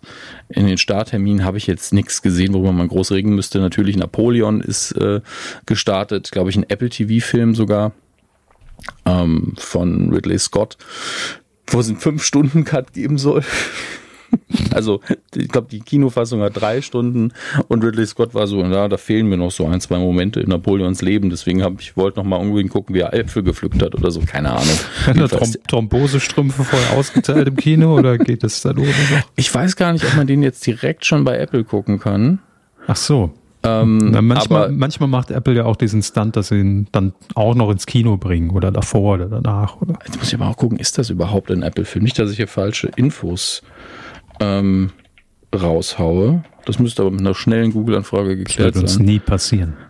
nie, nie, nie. Nee. super. Google zeigt mir auch direkt eine Rezension unten drunter, die anfängt mit in allen Belangen ein enttäuschender Film. Also ich habe auch bisher nichts Positives über den gehört. Mhm. Und die sehe jetzt hier hat noch nur zwei Stunden 38, also nur in Anführungsstrichen. Aber ich habe gehört, dass es halt diesen 5-Stunden-Cut geben soll. Und äh, ab dem 23. November kam im Kino und auf Apple TV Plus, glaube ich, gleichzeitig anscheinend ich habe die App jetzt nicht offen, aber könnt ihr auf jeden Fall spätestens in ein paar Monaten, wahrscheinlich aber direkt jetzt schon auf Apple TV gucken mit äh, Joaquin Phoenix in der Hauptrolle, der auf jeden Fall ein guter Darsteller ist und es ist auch bombastisch produziert. Also wahrscheinlich sind die Bilder alle ganz toll, aber die Erzählung scheint äh, sehr viele zu enttäuschen. Dennoch, ihr könnt es gucken, wenn ihr das wollt. Ne? Nein. Nein, next. next. Ähm, und da sind wir schon im Heimkino. Heimkino ist heute ähm, relativ groß. Deswegen gehe ich relativ flott jetzt einfach durch die Sachen durch, erstmal, die man schon neu gucken kann. Mhm. Dann muss ich eine Sache ein bisschen detaillierter besprechen, damit äh, die Leute vielleicht auch äh, einen Zugang dazu finden. Und dann haben wir noch die Weihnachtsfilme. Uiuiui. Ja, ist viel. Aber machen das, wir nur einen Weihnachtsfilm? Ich kann auch nur einen machen, habe halt zwei geguckt. Wie viele Folgen haben wir noch vor Weihnachten? Ne? Ja, ja, das ist halt die Frage. Haben wir noch zwei, drei, vier haben wir noch. Oh, 24 Folgen schauen wir noch, Herr Hammes. äh, dann haben wir zum einen Netflix. Da ist eine Sendung, die äh, ja, die, die 90er Comic-Fans sehr, sehr lieben werden und die ich bis heute der Meinung bin, ist vielleicht eine der besten äh, Versionen von Batman, nämlich die Animated Series aus den 90ern mit Kevin Conroy in der Originalstimme und Mark Hamill, also Mark Hamill als Joker und Kevin Conroy als Batman. Ähm, ganz, ganz hervorragende Zeichentrickserie, die wirklich, wirklich sehr viel Einfluss auch genommen hat, zum einen auf die Comics, zum anderen auf die Wahrnehmung der Figuren und die wirklich auch ähm, in einer Zeit, in der das nicht gang und gäbe war, in der Animation richtig, richtig gute Geschichten erzählt hat. Ähm, und die so düster war, dass sie die, die äh, TV-Standards in den USA damals nicht erfüllt haben. Also sie haben auf schwarzem Papier gezeichnet oder auf schwarzem Unterlagen die, die Folgen produziert und dann kam dann irgendwie so, ja, die Folgen sind einfach zu dunkel fürs Fernsehen. Das fand ich sehr süß. ähm, wie ich jetzt Kontrast sehe, hoch. Kontrast hoch, ja. Äh, 60 Folgen gerade, ähm, Staffel 1 steht hier. Wie, wie man da die Staffeln unterscheidet, weiß ich nicht, aber 60 Folgen scheint es jetzt auf Netflix zu geben. Ich habe die Box auch, aber aus Bequemlichkeitsgründen guckt man dann halt oft einfach beim Streaming-Anbieter, wenn man ihn sowieso schon hat. Deswegen viel Spaß damit.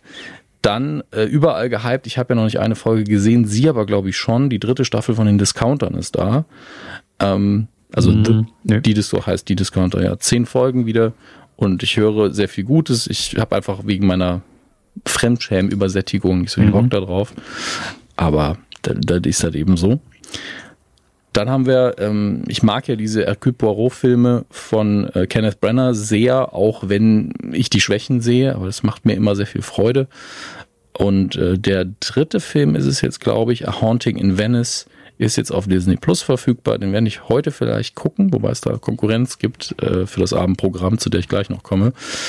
Äh, und aber auch, nee, das ist Apple TV Plus natürlich, aber auch weihnachtlich. Ich sage auch weihnachtlich, weil ich finde alle ähm, diese Agatha Christie, Agatha Christie Filme, auch wenn sie nicht an Weihnachten spielen, haben sowas Gemütliches. Ähm, Hannah Waddingham hat ein Weihnachtsspecial auf Apple TV Plus. Wer ist Hannah Waddingham? Spielt eine wichtige Rolle in Ted Lasso, ja, Darum geht's aber gar nicht so sehr, denn sie ist auch eine fantastische Sängerin, äh, die in jedem Stil irgendwie zu Hause ist und äh, ganz tolle, charmante Persönlichkeit hat. Und das sind ja die wichtigsten Faktoren bei so einem Weihnachtsspecial. Irgendjemand muss singen können und irgendjemand muss ein bisschen Personality mitbringen. Und sie hat von beidem sehr, sehr viel. Und Deswegen, vielleicht auch ein Tränchen verdrücken können. Ja? Es kommt so, drauf an. Nicht heulen, aber nur so, so leicht. Also so ein bisschen Flüssigkeit ja. raus. Ähm, was ich bisher davon gesehen habe, saucharmant, sehr, viel, sehr viele Castmitglieder auch von Ted Lasso mit dabei, ähm, weil man natürlich diesen den Fanbereich mit abholen will, auch von Seiten Apple, weil äh, er gibt ja keine neuen Folgen, also ist man so, ey, da sind die Gesichter wieder alle zusammen, das gucke ich mir. Und das funktioniert natürlich auch bei ja, mir. Aber wichtig ist in, im Kern natürlich, dass das eine schöne Musical, also nicht Musical im Musical-Sinne, aber eine Musiknummer ist. Und auch da sieht das alles ganz toll aus. Das werde ich mir auf jeden Fall noch angucken. Ähm, war völlig überrascht, dass es jetzt schon da ist, aber so ist es eben. Man muss im Weihnachtsvorfeld das Zeug ja schon mal raushauen. Mhm. Äh, ich scrolle jetzt ein bisschen hoch und überspringe auch sehr, sehr viel wegen der Zeit. Äh, ja, hier, Paw Patrol, neue Folge, Staffel 10 auf Wow. Viel Spaß damit für eure Kinder, damit ihr auch mal wieder was Neues habt. Sehr viel Weihnachtszeug. So. Ja, dann können wir uns unserem ersten Weihnachtsfilm widmen, den ich mir angeschaut habe. Welcher ist es denn? Welcher ist es denn? Den Titel muss ich tatsächlich wieder raussuchen, weil äh, ich mir nichts merken kann. Aber ich habe es mir extra notiert. So, hier ist er. Your Christmas or Mine. Jetzt muss ich, muss ich nochmal schauen, wo ich ihn geguckt habe. Ihr sollt das ja auch möglichst günstig alles äh, euch angucken. Aber ich kann schon mal sagen, das war keiner von diesen kitschigen Fehlgriffen. und auch keiner von diesen sehr bewussten kitschigen äh, Entscheidungen, weil natürlich ein Weihnachtsfilm ist immer ein bisschen kitschig und der ist es auch, aber es ist nicht dieses äh, junge, erfolgreiche Geschäftsfrau kommt aufs Land, kein Hallmark-Movie ähm, und verliebt sich da in irgendwie einen Kartoffelfarmer und findet Weihnachten auf einmal toll. Und Die Kartoffeln Story, auch. Ja, okay, und Kartoffeln mhm. auf jeden Fall. Man kann, man kann ja nichts gegen Kartoffeln sagen, wenn man mal ehrlich ist. Das ist ganz tolles Essen. Ähm, ja, okay, der deutsche Titel ist natürlich Weihnachten bei dir oder bei mir. Dass man das übersetzt hat, ist auch einfach erschreckend. Hat auch nur so durchschnittliche Bewertungen, sehe ich gerade. Und aktuell ist er in der Prime Video Flatrate drin, also bei Amazon. Mhm. Als einziges auch anscheinend. Ähm, und ich finde den sehr charmant. Das liegt aber auch an den Darstellern einfach. Wir haben hier, ich, ist das Asa Butterfield? Ist der, ist der das? Ähm, von Sex Education, der Hauptdarsteller der ist, ähm, ja, der scheint das zu sein. Asa Butterfield, was ein Name. Der spielt halt wieder, er hat so ein bisschen so ein junger, eine Mischung aus einem jungen Tom Hanks und einem jungen Hugh Grant. So ein bisschen flatteriger Nerd, aber sehr, sehr charmant und äh, er macht es sehr, sehr schön. Und das Prinzip, die ersten 10, 15 Minuten, da habe ich mich noch am meisten aufgeregt, weil das so überkonstruiert ist. Man hat dieses junge Pärchen, die vor, in der Vorweihnachtszeit nach Hause fahren wollen, beide zu ihren jeweiligen Familien, sind am Bahnhof und, und sind sehr süß miteinander, flirten noch so ein bisschen und äh, verabschieden sich dann halt und dann entscheiden sich beide getrennt voneinander, ohne der anderen Person was zu sagen. Ah, ich fahre einfach zu der Familie. Mhm. Ja, also mhm. denkt mhm. eben, ich äh, treffe sie oder ihn jeweils bei äh, der jeweiligen Familie und dann verbringen wir das zusammen und ich informiere meine Familie später. Heißt, sie natürlich fahren beide jeweils alleine zu den falschen Familien nach mhm. Hause, die sie auch beide noch nicht kennen. Und ähm, das ist halt so überkonstruiert, dass man da schon da sitzt und legt die Stirn in Falten und so, ja, komm, gut, ist halt ein Weihnachtsfilm. Das ist die Stelle, wo man überlegen muss, kaufe ich jetzt oder gehe ich raus? Ne? Also genau. aus dem Saal oder ja. aus dem Streaming. Ja. Genau das. Mhm. Und da hilft halt natürlich, wenn die beiden so charmant sind, dass man denen gerne zuguckt und danach ist das dann auch sehr süß. Ist dann wieder so eine typische Geschichte von sehr unterschiedlichen Lebensrealitäten und einer fehlgeleiteten Kommunikation, weil die Kinder den Eltern natürlich nicht alles mitteilen. Ja, das ist ja gerade bei Comedy und es ist natürlich auch sehr witzig an ein, zwei Stellen, ist ja das Grundprinzip leider von früher. Leute, die nicht miteinander reden, Leute, die einander falsch verstehen und deswegen wird es dann witzig. Ja, ähm, mhm. Und da sind sehr, sehr viele dieser Momente dabei. Spielt, ist eine britische äh, Produktion, spielt auch da. Und da hat mir natürlich sehr viel Freude gemacht, auch einige bekannte Gesichter dabei, weil gefühlt ja in UK es irgendwie nur 100 Schauspieler gibt, aber die sind alle unfassbar gut. Ähm, und den kann ich tatsächlich empfehlen, aber unter allem, was ihr jetzt gehört habt. Ne, wenn ihr sagt, das klingt alles doof, aber wenn Name sagt, es ist gut, gucke ich dann ist es vielleicht trotzdem nichts für euch. Ne? Oder vielleicht gerade deshalb. Ne? Ja, kann ja. natürlich auch sein. Ähm, Haben Sie äh, ja. während Sie die Weihnachtsfilme vorstellen, hier dieses ihr, ihr, ihr, Nein. ihr Kamin? Nein, Nein, ich wollte nicht die Musik. Ihr Kamin wenigstens angeschmissen? So fürs ich kann, Gefühl? kann den Kamin anschmeißen. Dachte ja. ich, ja, war nur eine Frage. Irgendwie muss es ein bisschen in Stimmung kommen in dieser hektischen Zeit. Ich kann ja auch im Hintergrund einfach so Blaskapelle durchlaufen nee, lassen. nee, ich dachte jetzt an das, was passiert, während Frank Drabin sagt, einfach nur weitergehen, es gibt nichts zu sehen. So, ja. Explosionen und Schreie und Schüsse und sowas. Das bringt mich auch in Weihnachtsstimmung. Einfach so stirb langsam im Hintergrund laufen lassen. Ähm, ja, aber das ist der erste Weihnachtsfilm. Weihnachten zu dir, zu mir oder mein, mein, My Christmas or Yours. Mhm. Äh, beiden Fällen kein mega guter Titel, aber den kann man wirklich gemütlich äh, gucken, bevor man äh, sich so ein Hallmark-Movie reinzieht. Aber wenn das euer Ding ist, dann ist das euer Ding, das ist auch cool. Ne? Aber ich glaube, für euch ist diese Besprechung dann sowieso nicht. Wenn, wir, wenn ich irgendwann so einen gucke, werde ich danach wahrscheinlich nicht ein positives Wort da dran lassen können. Das wird wahrscheinlich nicht passieren. Deswegen, wenn ihr Fan seid von diesem typischen Genre, wo jeder Film genau gleich aussieht. Oh, mein Lieblingssatz. Ja. Fan dann, des Genres. Ja, ja, dann mhm. werdet ihr die Besprechung von mir wahrscheinlich nicht hören wollen. Ihr guckt die Filme ja eh. Was soll ihr euch das dann auch antun? Ähm, das, das war das schon. Mhm. Aber das kommt ja noch. Die Star Wars. Ah, nee. Wissen Sie was? Machen wir jetzt noch nicht. Ich habe nämlich noch was anderes Jetzt noch nicht oder grundsätzlich nicht? Nee, heute? jetzt noch nicht, weil Ach ich habe so. ich habe mhm. ich hab noch was, es ist leider also mhm. genreverwandt. Prüfungsrelevant. Äh, ja, auch. Aber ich, ich muss es erwähnen, weil da einfach zu viel ähm, Herzblut von mir auch drin steckt. Also als hätte ich die Serie produziert, ne? Aber ab heute, heute ist der 25. November, haben wir ja schon mehrfach festgestellt. Korrekt. Gibt es das erste von drei neuen Doctor Who Specials ähm, und damit auch das erste Mal, dass Doctor Who auf Disney Plus läuft. Ähm, ich habe natürlich das Special noch nicht gesehen, weil ich glaube, das kommt erst heute Abend so um 18 oder um 20 Uhr. Werde es heute natürlich direkt schauen. Und ähm, das ist für mich was Besonderes, weil eben ein Schauspieler zurückkehrt, der die Rolle schon vor ein paar Jahren gespielt hat. Und ich dachte, es ist eine gute Gelegenheit, um zu versuchen, in aller Kürze jedem, der überhaupt keine Ahnung von Dr. Who hat, zu erklären, was diese Serie eigentlich ist. Also mir. Schießen Sie mal los. Ja, ja Sie, Sie sind quasi das äh, Beispiel, an dem ich es mhm. versuchen werde, genau. Das heißt, Sie können natürlich auch Rückfragen stellen. Ähm, ich könnte natürlich jetzt fragen, Herr Körber, was wissen Sie überhaupt über Dr. Who? Antwort? Nix. Gar nichts. Gar nichts. Gar nichts. Alles klar. Das macht die Aufgabe natürlich umso spannender. Also Dr. Who ist, glaube ich, drei und wieso, wieso ist denn der Wikipedia-Tab für die Daten wieder weg? Ähm, Dr. Who ist, glaube ich, 1963 gestartet, ja, richtig.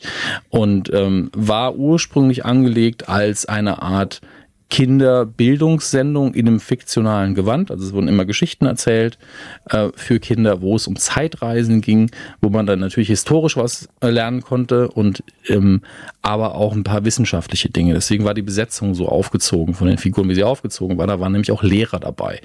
Ähm, klingt jetzt erstmal so wie der Telekolleg für Kinder, ähm, aber im Gewand eben einer, äh, einer Sci-Fi-Sendung, wo der Doktor, damals auch noch oft Professor genannt oder direkt Dr. Who genannt, ähm, mit seiner Polizeibox, das war dieses quirky-Ding, ähm, äh, es gab halt früher in Großbritannien diese blauen Polizeiboxen, die aussahen wie Telefonzellen, weil es auch eine Telefonzelle war wo man Hilfe um Hilfe rufen konnte. War quasi der Ersatz für 110. In Großbritannien ist es aber 999, weil damals gab es das ja noch gar nicht. Ähm, und die sehen ja sehr schön aus. Einfach diese blauen mhm. Holzboxen. Und darin ist der Doktor eben durch Raum und Zeit immer gereist, weil sein Raumschiff nach außen hin eigentlich jede Form annehmen kann. Aber der Teil ist kaputt. Ja, deswegen sieht es immer aus wie eine Polizeibox. Da hat den Vorteil, dass man diese ikonografische Optik hat, das, der Wiedererkennungswert, das gibt's halt nur noch in dem Kontext, weil es diese Polizeiboxen natürlich auch in ihrer alten Funktion schon seit Jahrzehnten nicht mehr gibt. Das ist einfach nur mal das erklärt, mhm. warum diese blaue mhm. Polizeibox immer überall rumfliegt. Ähm, und äh, der Doktor ist halt ein Außerirdischer und er hat immer ein paar Menschen bei sich dabei, die Companions. Und das waren eben im ursprünglichen Original in der Hauptsache Lehrer, damit man den Kindern noch ein bisschen was beibringen konnte. Dieser ähm, bildende Faktor ist so ein bisschen verloren gegangen über die Jahre. Ähm, man lernt natürlich, wenn man in die Vergangenheit reist, immer noch ein bisschen was über Geschichte. Gerade in der letzten Staffel hat man das auch wieder ein bisschen betont. Und der große Vorteil dieser Sendung ist äh, fürs Erzählerische, dass sie irgendwann gemerkt haben, der Hauptdarsteller wird langsam ein bisschen alt. Ja, der muss bald mal in Rente gehen. Und man hat sich dann überlegt, ja, der ist ja ein Außerirdischer. Man könnte ja das irgendwie in die Story so einarbeiten, dass er, wenn, dass er nicht wirklich stirbt, sondern wenn er stirbt, dann regeneriert er sich und sieht einfach anders aus. Natürlich. Ja. ja. Mhm. Mit Sci-Fi geht ja alles. Klar. Und das hat man dann über die Jahrzehnte immer wieder gemacht. Das heißt, man konnte immer wieder neuen Darsteller bringen und das hat auch sehr gut funktioniert und dadurch hat man immer ein neues Flair auch reingebracht. Und es ist ein Alleinstellungsmerkmal. Das macht ja sonst keine Sendung. Und äh, das Budget von Doctor Who ist halt immer so dieser Witz, auf dem man rumreitet dass da alles irgendwie so auf billigen Gummifiguren aussieht und die Kulisse ist einfach Pappmaché und sowas. Und das hat auch sehr lange gestimmt. Das hat auch ein Produzent mal gesagt, als 77 Star Wars um die Ecke kam, da war es das eigentlich. Also da war, da, wir mussten uns ja eh immer auf die Story konzentrieren, weil wir mit dem Budget optisch nichts reißen konnten. Und als Star Wars um die Ecke kam und gesagt hat, so kann das aussehen, sahen wir auf einmal richtig scheiße aus im Vergleich. Aber äh, es lief trotzdem von 63 bis 89, was ja wirklich lang ist. Mhm. Ähm, und dann gab es 2005 wieder ein Revival. Und seit 2005 läuft es auch wieder. Damals hat das Russell T. Davis wieder ins Fernsehen gebracht, der es jetzt auch wieder macht. Aber wie, wie, wie, wie viele Folgen? Also wie häufig läuft das? Äh, das ist sehr unterschiedlich. Also ähm, natürlich maximal wöch wöchentlich. Ja, ich muss gerade mal schauen. 13 Staffeln seit 2005. Hm, List of Episodes. Also es gibt insgesamt 871 Folgen, aber ich müsste mal gucken. Aber es sind, schon, sind schon komplette Längen. Staffeln mit mehreren Folgen, weil ich, ich hätte es ja, ja. jetzt so interpretiert, als ob das immer so einmal im Jahr so ein Highlight ist, dass dann so in, in Spielfilmlänge so ein Special rauskommt. Ja, das ist das Schwierige daran. Es gibt halt Staffeln, die unterschiedlich lang sind mit Einzelfolgen, die dann mhm. über einen Rhythmus von ein paar Wochen ausgestrahlt werden, aber es gibt auch immer mal wieder Specials. Zum Beispiel der Schauspieler, der jetzt zurückkehrt, David Tennant, der ja unfassbar gut ist, hat ähm, nicht mit war nicht der äh, war nicht der erste Doktor des Revivals, also nicht der äh, neunte Doktor, sondern der zehnte, mhm. äh, kam in Staffel 2 dazu. Und als er fertig war, hat er aber noch Einzelspecials gedreht. Also es war so, wir haben noch keinen neuen wir müssen da noch hin und wir wollen noch ein paar Sachen drehen, aber äh, wir werden keine komplette neue Staffel machen, sondern wir machen ein, so drei, vier Specials mit längeren Geschichten. Mag jetzt im Detail nicht ganz korrekt sein, was ich gesagt habe, aber es gibt immer mal wieder Specials, die losgelöst sind von einer Staffelproduktion. Mhm. Und das hier jetzt sind auch sind so drei ähm, man hat es zum Teil inoffiziell Brückengeschichten genannt, drei und eher auch als Brückendoktor, weil er wieder zurückkehrt. Das gab es bisher auch nicht, dass einer eine komplette neue Regeneration bekommen hat. Ähm, dass er drei Einzelgeschichten erzählen wird und dann der neue Doktor endgültig kommt. Äh, Shuti Gatwa, auch von Sex Education tatsächlich, der andere Hauptdarsteller, ähm, wird dann als der normale Doktor auch eine richtige Staffel bekommen. Und dann gibt's ganz häufig noch ein Christmas Special, was auch immer so ein bisschen außerhalb liegt, aber dann oft Teil eines, einer Staffel ist. Das ist auch unnötig verwirrend, muss man dazu sagen. Deswegen, wenn man da die maximale Verwirrung sehen will, geht man einfach auf seinen Amazon-Player und sucht nach Doctor Who und dann sieht man eben nicht nur siebenmal Staffel null direkt untereinander gelistet, sondern auch die gleichen anderen Staffelnummern zum Teil ein paar Mal und dann Staffel 103 und sowas. Also Amazon, ich habe die ja selber schon ganz häufig angeschrieben, habe auch Antwort bekommen, aber die fixen das einfach nicht. Die kriegen es nicht hin, da eine vernünftige Sache hinzubekommen und auch ich google regelmäßig Watch Doctor Who und Chronicle Order ähm, und es wird nicht einfacher dadurch gemacht, dass man solche Mini-Episoden manchmal online veröffentlicht bei YouTube, ähm, die aber nicht wirklich wichtig sind. Ja, die machen nur Spaß. Ähm, und es auch noch Spin-offs gegeben hat. Und zwar, äh, ich glaube, fünf Stück an der Zahl mit unterschiedlicher Gewichtung, wie wichtig das ist, dass man die schaut oder nicht schaut. Ähm, das klingt alles viel komplexer, als es ist. Ich bin mir sehr sicher. Ich bin raus seit fünf Minuten. Aber, ja, ich weiß. Ja. Ich bin mir aber sehr sicher, dass jeder, der heute einfach einsteigt, also wann auch immer ihr das hört, und bei Disney Plus, da gucke ich jetzt einmal eine Folge Dr. Who, ähm, wenn ihr grundsätzlich dafür empfänglich seid, dann müsst ihr den ganzen Rest nicht geguckt haben. Ihr werdet es dann vielleicht wollen und dann informiert man sich eben. Ne?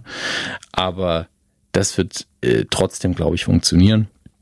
Und das, was für die Fans jetzt eben wunderbar ist, ist, dass man äh, ein, eins der beliebtesten Duos zurückholt, weil David Tennant zusammen mit Catherine Tate, das war schon so mit das beliebteste, die beliebteste Kombination aus Doktor und Companion, die wir hatten für eine sehr lange Zeit. Und äh, ich bin da sehr, sehr, sehr freudig, äh, das heute zu gucken und eben drei Specials zu haben, die jetzt, äh, glaube ich, jede Woche kommen, also drei Wochen. Und ich weiß gar nicht mehr, wann dann die nächste Staffel kommt. Ähm, vermute ich erst im neuen Jahr. Und äh, da berichte ich dann einfach nochmal hier drüber. Fertig ab. Deswegen äh, alle, die eh Dr. Who lieben jetzt an der Stelle, ich freue mich mit euch. Und alle, die Bock haben, vielleicht doch mal den großen C reinzuwagen. So ein großes Budget wie jetzt hatten sie noch nie. Und ihr könnt so einfach gucken wie noch nie. Deswegen äh, vielleicht der beste Zeitpunkt auch damit anzufangen. Ja, aber widmen wir uns was, wo Herr Körper mehr Ahnung davon hat. Glaube ich persönlich. So, das war der Rest von Star Wars der Woche Jingle. Ich kann ihn immer nochmal komplett abspielen. Bitteschön. Die Star Wars News der Woche. Na, freuen Sie sich, dass Sie wieder in heimigen Gefilden sind und sich auskennen? Unfassbar. Ja. allein schon mit diesem Andeuten des Jingles, ne? Das ist allein schon es war, nicht, es war nicht geplant. Ja, ja, ne, das ist schon klar. Ich wollte einfach Dr. Who nicht vergessen. Und mhm. ich weiß, wenn ich die Star Wars News mache, dass ich danach direkt weitermache. Ähm, gibt tatsächlich ein paar schöne News, also greifbare, gute News. Äh, Daisy Ridley, die ja Ray gespielt hat, ähm, hat ein paar Dinge gesagt über ihren neuen Star Wars Film, der wir hoffen, wer auch alle mal kommt und nicht nur diese komische, wabernde Masse ist an Filmen, die nie kommen. Äh, sagt, es ist nicht der Film, mit dem sie gerechnet hätte, aber dass die Leute sich darauf freuen können. Also der, die zweite Aussage ist natürlich einfach PR-Kram, den man immer sagt, aber sie scheint tatsächlich überrascht zu sein davon. Ähm, dann haben wir noch Taika Waititi, Regisseur, der ja auch einen Star Wars-Film bekommt, der verschiedene Dinge darüber gesagt hat. Das eine ist, ähm, naja, es wird ein Taika Waititi-Film, da wird es schon ein paar Leute geben, die, die sagen, das ist ja scheiße, das ist ja nicht Star Wars. Aber gleichzeitig sagt er, er wird sich an der Original-Star Wars-Trilogie inspirieren lassen und ähm, vor allen Dingen diesen Unterhaltungswert äh, der ersten drei Filme wieder einfangen. Und da kann man ja einfach nur sagen, wunderbar, da freuen wir uns. Äh, gleichzeitig wird er da so ein bisschen nicht unter Dave, Dave Filoni arbeiten, aber Dave Filoni hat einen neuen Job bei Lucasfilm. Er ist nämlich der Chief Creative Officer, was ich persönlich ist der geilste Titel, den man haben kann. Weil das klingt so, als hätte man da nicht zwingend Verantwortung, aber das ist unser offizieller kreativer Kopf. Sei mal kreativ jetzt. Mhm. Mach mal was Lustiges. Ja. Erzähl mal einen Witz. Hopp, hopp, los, du kannst mhm. es doch. ähm, aber mehr als verdient, Dave Filoni ist ja durchaus äh, die Person, wo zumindest die, der groß, äh, große Teil der Star Wars-Fans sagt, jo, der ist der, der hier die Fackel weiterträgt und ähm, hat er sich verdient. Ich hoffe, dass damit auch so ein bisschen Oversight einhergeht, dass er so die Anlaufstelle ist, wo auch eine Qualitätskontrolle stattfindet und äh, so ein bisschen die Richtung des Kanons gelenkt werden wird. Das wäre ganz gut, weil unabhängig davon, was man von Filoni hält, diese lenkende Hand, die vermisst man, glaube ich, oder hat man sehr lange vermisst bei Star Wars. Ähm, und da ist er genau der richtige Typ für. Dann haben wir noch was Schönes. Das ist aber auch schon die letzte Meldung, keine Sorge. Nämlich eine Dokumentation über den absurdesten Eintrag in der Star Wars Historie, nämlich das Holiday Special. Äh, wo wir ja mit Radio Nukular sogar mal einen Audiokommentar zu gemacht haben und es gerade so überlebt haben, denn es ist wirklich ein Fiebertraum von einem Quatsch, von einer schlechten Fernsehproduktion. Ähm, die Doku heißt A Disturbance in the Force. Ich weiß noch nicht, wie man es in Deutschland gucken wird, aber kommt jetzt, glaube ich, erstmal ins Kino in den USA und ich hoffe, dass der sehr zeitig, was haben wir denn hier? Genau. Äh, auf äh, digital und DVD am 5. Dezember, sagt hier die US-Quelle. Ich hoffe, dass das dann auch international so sein wird. Ähm, je kleiner die Produktion, desto wahrscheinlicher ist es ja. Und äh, das werde ich mir sehr, sehr gerne angucken, weil es bestimmt unterhaltsamer ist, als das Original Holiday Special nochmal zu gucken, was auch viel zu lang ist. Das ist wirklich das. Ich glaube, so fühlt sich Star Wars für Sie an. Wenn ich das Holiday Special gucke, dann ist das, glaube ich, die gleiche Empfindung, die Sie haben, wenn Sie Star Wars sehen. Holiday Special oder die Passion?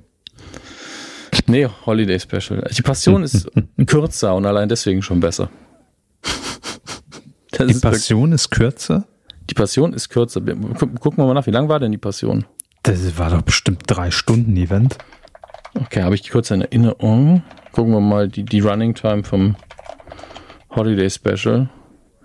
Das war nur zwei Stunden. Ja, also da wird die Passion auf jeden Fall länger. Ging die sogar bis 12 Uhr mit Werbung? Drei Stunden, vier Stunden irgendwas. RTL, Laufzeit. Äh, überall, nur die, nur, überall nur die Meldung, dass es wieder zurück ins Programm holt. RTL sagt Passion ab, Fans am Boden zerstört vom Oktober letztes Jahr. Ach, schön wär's. Welche Fans waren denn am Boden zerstört?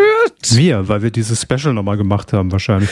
Hier, ich habe die, hier, ich habe, ich habe, ich habe die Watch Party auf YouTube auf meinen Account hochgeladen. Mm. Es sind äh, zwei Stunden 53. Ja, gut. Also ja. es war bestimmt ein bisschen länger dann, aber ich dachte auch wirklich, dass äh, das Holiday Special einfach dreieinhalb Stunden gedauert hat. Es hat sich nämlich genauso angefühlt. Naja, kann man dann hinten Napoleon im Director's Cut gucken, dann das Holiday Special, dann die Passion und dann. Das haben sich nochmal ne? 8800 Leute im Nachgang angeguckt, diese Watch Party. Oh Gott, oh Gott, oh Gott. Der den geistigen Zerfall sich angucken, ne? Ui, ui, ui, Leute. Da müsst ihr auch mal über euer Verhalten nachdenken. Aber gut. Aber gut. Kommen wir zum, zur Finalrunde hier. Quotentipp. Hey. Hey, äh, ja, und Finale trifft's ganz gut, denn natürlich tippen wir dann und dann bin ich wieder zurück, also in zwei Wochen dann wahrscheinlich die nächste Kuh, die reguläre, äh, das Finale von Promi Big Brother. Das findet nämlich am 4. Dezember statt um 20.15 Uhr in Sat 1 und das äh, tippen wir in der Zielgruppe 14 bis 49, Herr Hammes. Hat man den letzten Tipp schon aufgelöst? Äh, wir hatten keinen, weil Ah. wir gesagt haben, wir wissen nicht, wann wir wieder zurück sind und dann machen wir keinen. Deshalb äh, gab es keinen aktuell laufenden Tipp. Gut, aber danke für die Aufklärung. wenn ihr dieses Mal mittippen wollt, für die nächste Auflösung titelschmutzanzeiger.de, das ist eure Seite und dann könnt ihr gerne mitmachen. Zu gewinnen gibt es wie immer nichts. Mhm. Ein ganz besonderes Nichts. Also sehr viel auch davon. Ja, Aber also halt nichts. unendlicher Vorrat. Ja, Also ihr kriegt, ihr kriegt natürlich virtuelle Punkte, mit denen ihr angeben könnt. Das ist alles. Treuepunkte. Und sind die Deutschlandkarten? Nee, ich habe hier Medienkuh-Quotentipp-Punkte. Ähm, die würde ich gerne einlösen. Dann kriegt man vielleicht einen warmen Handschlag an der Kasse. Das wäre ganz nett. Ein, eins in die Fresse. Einfach so, einfach so, wirklich, wie viele Punkte haben Sie denn im Quotentipp? Ja, mittlerweile habe ich 23 Punkte. Ja, gratuliere. Nicht schlecht, wow. Und das wären dann noch 420 Euro für Ihren normalen Wocheneinkauf. Danke.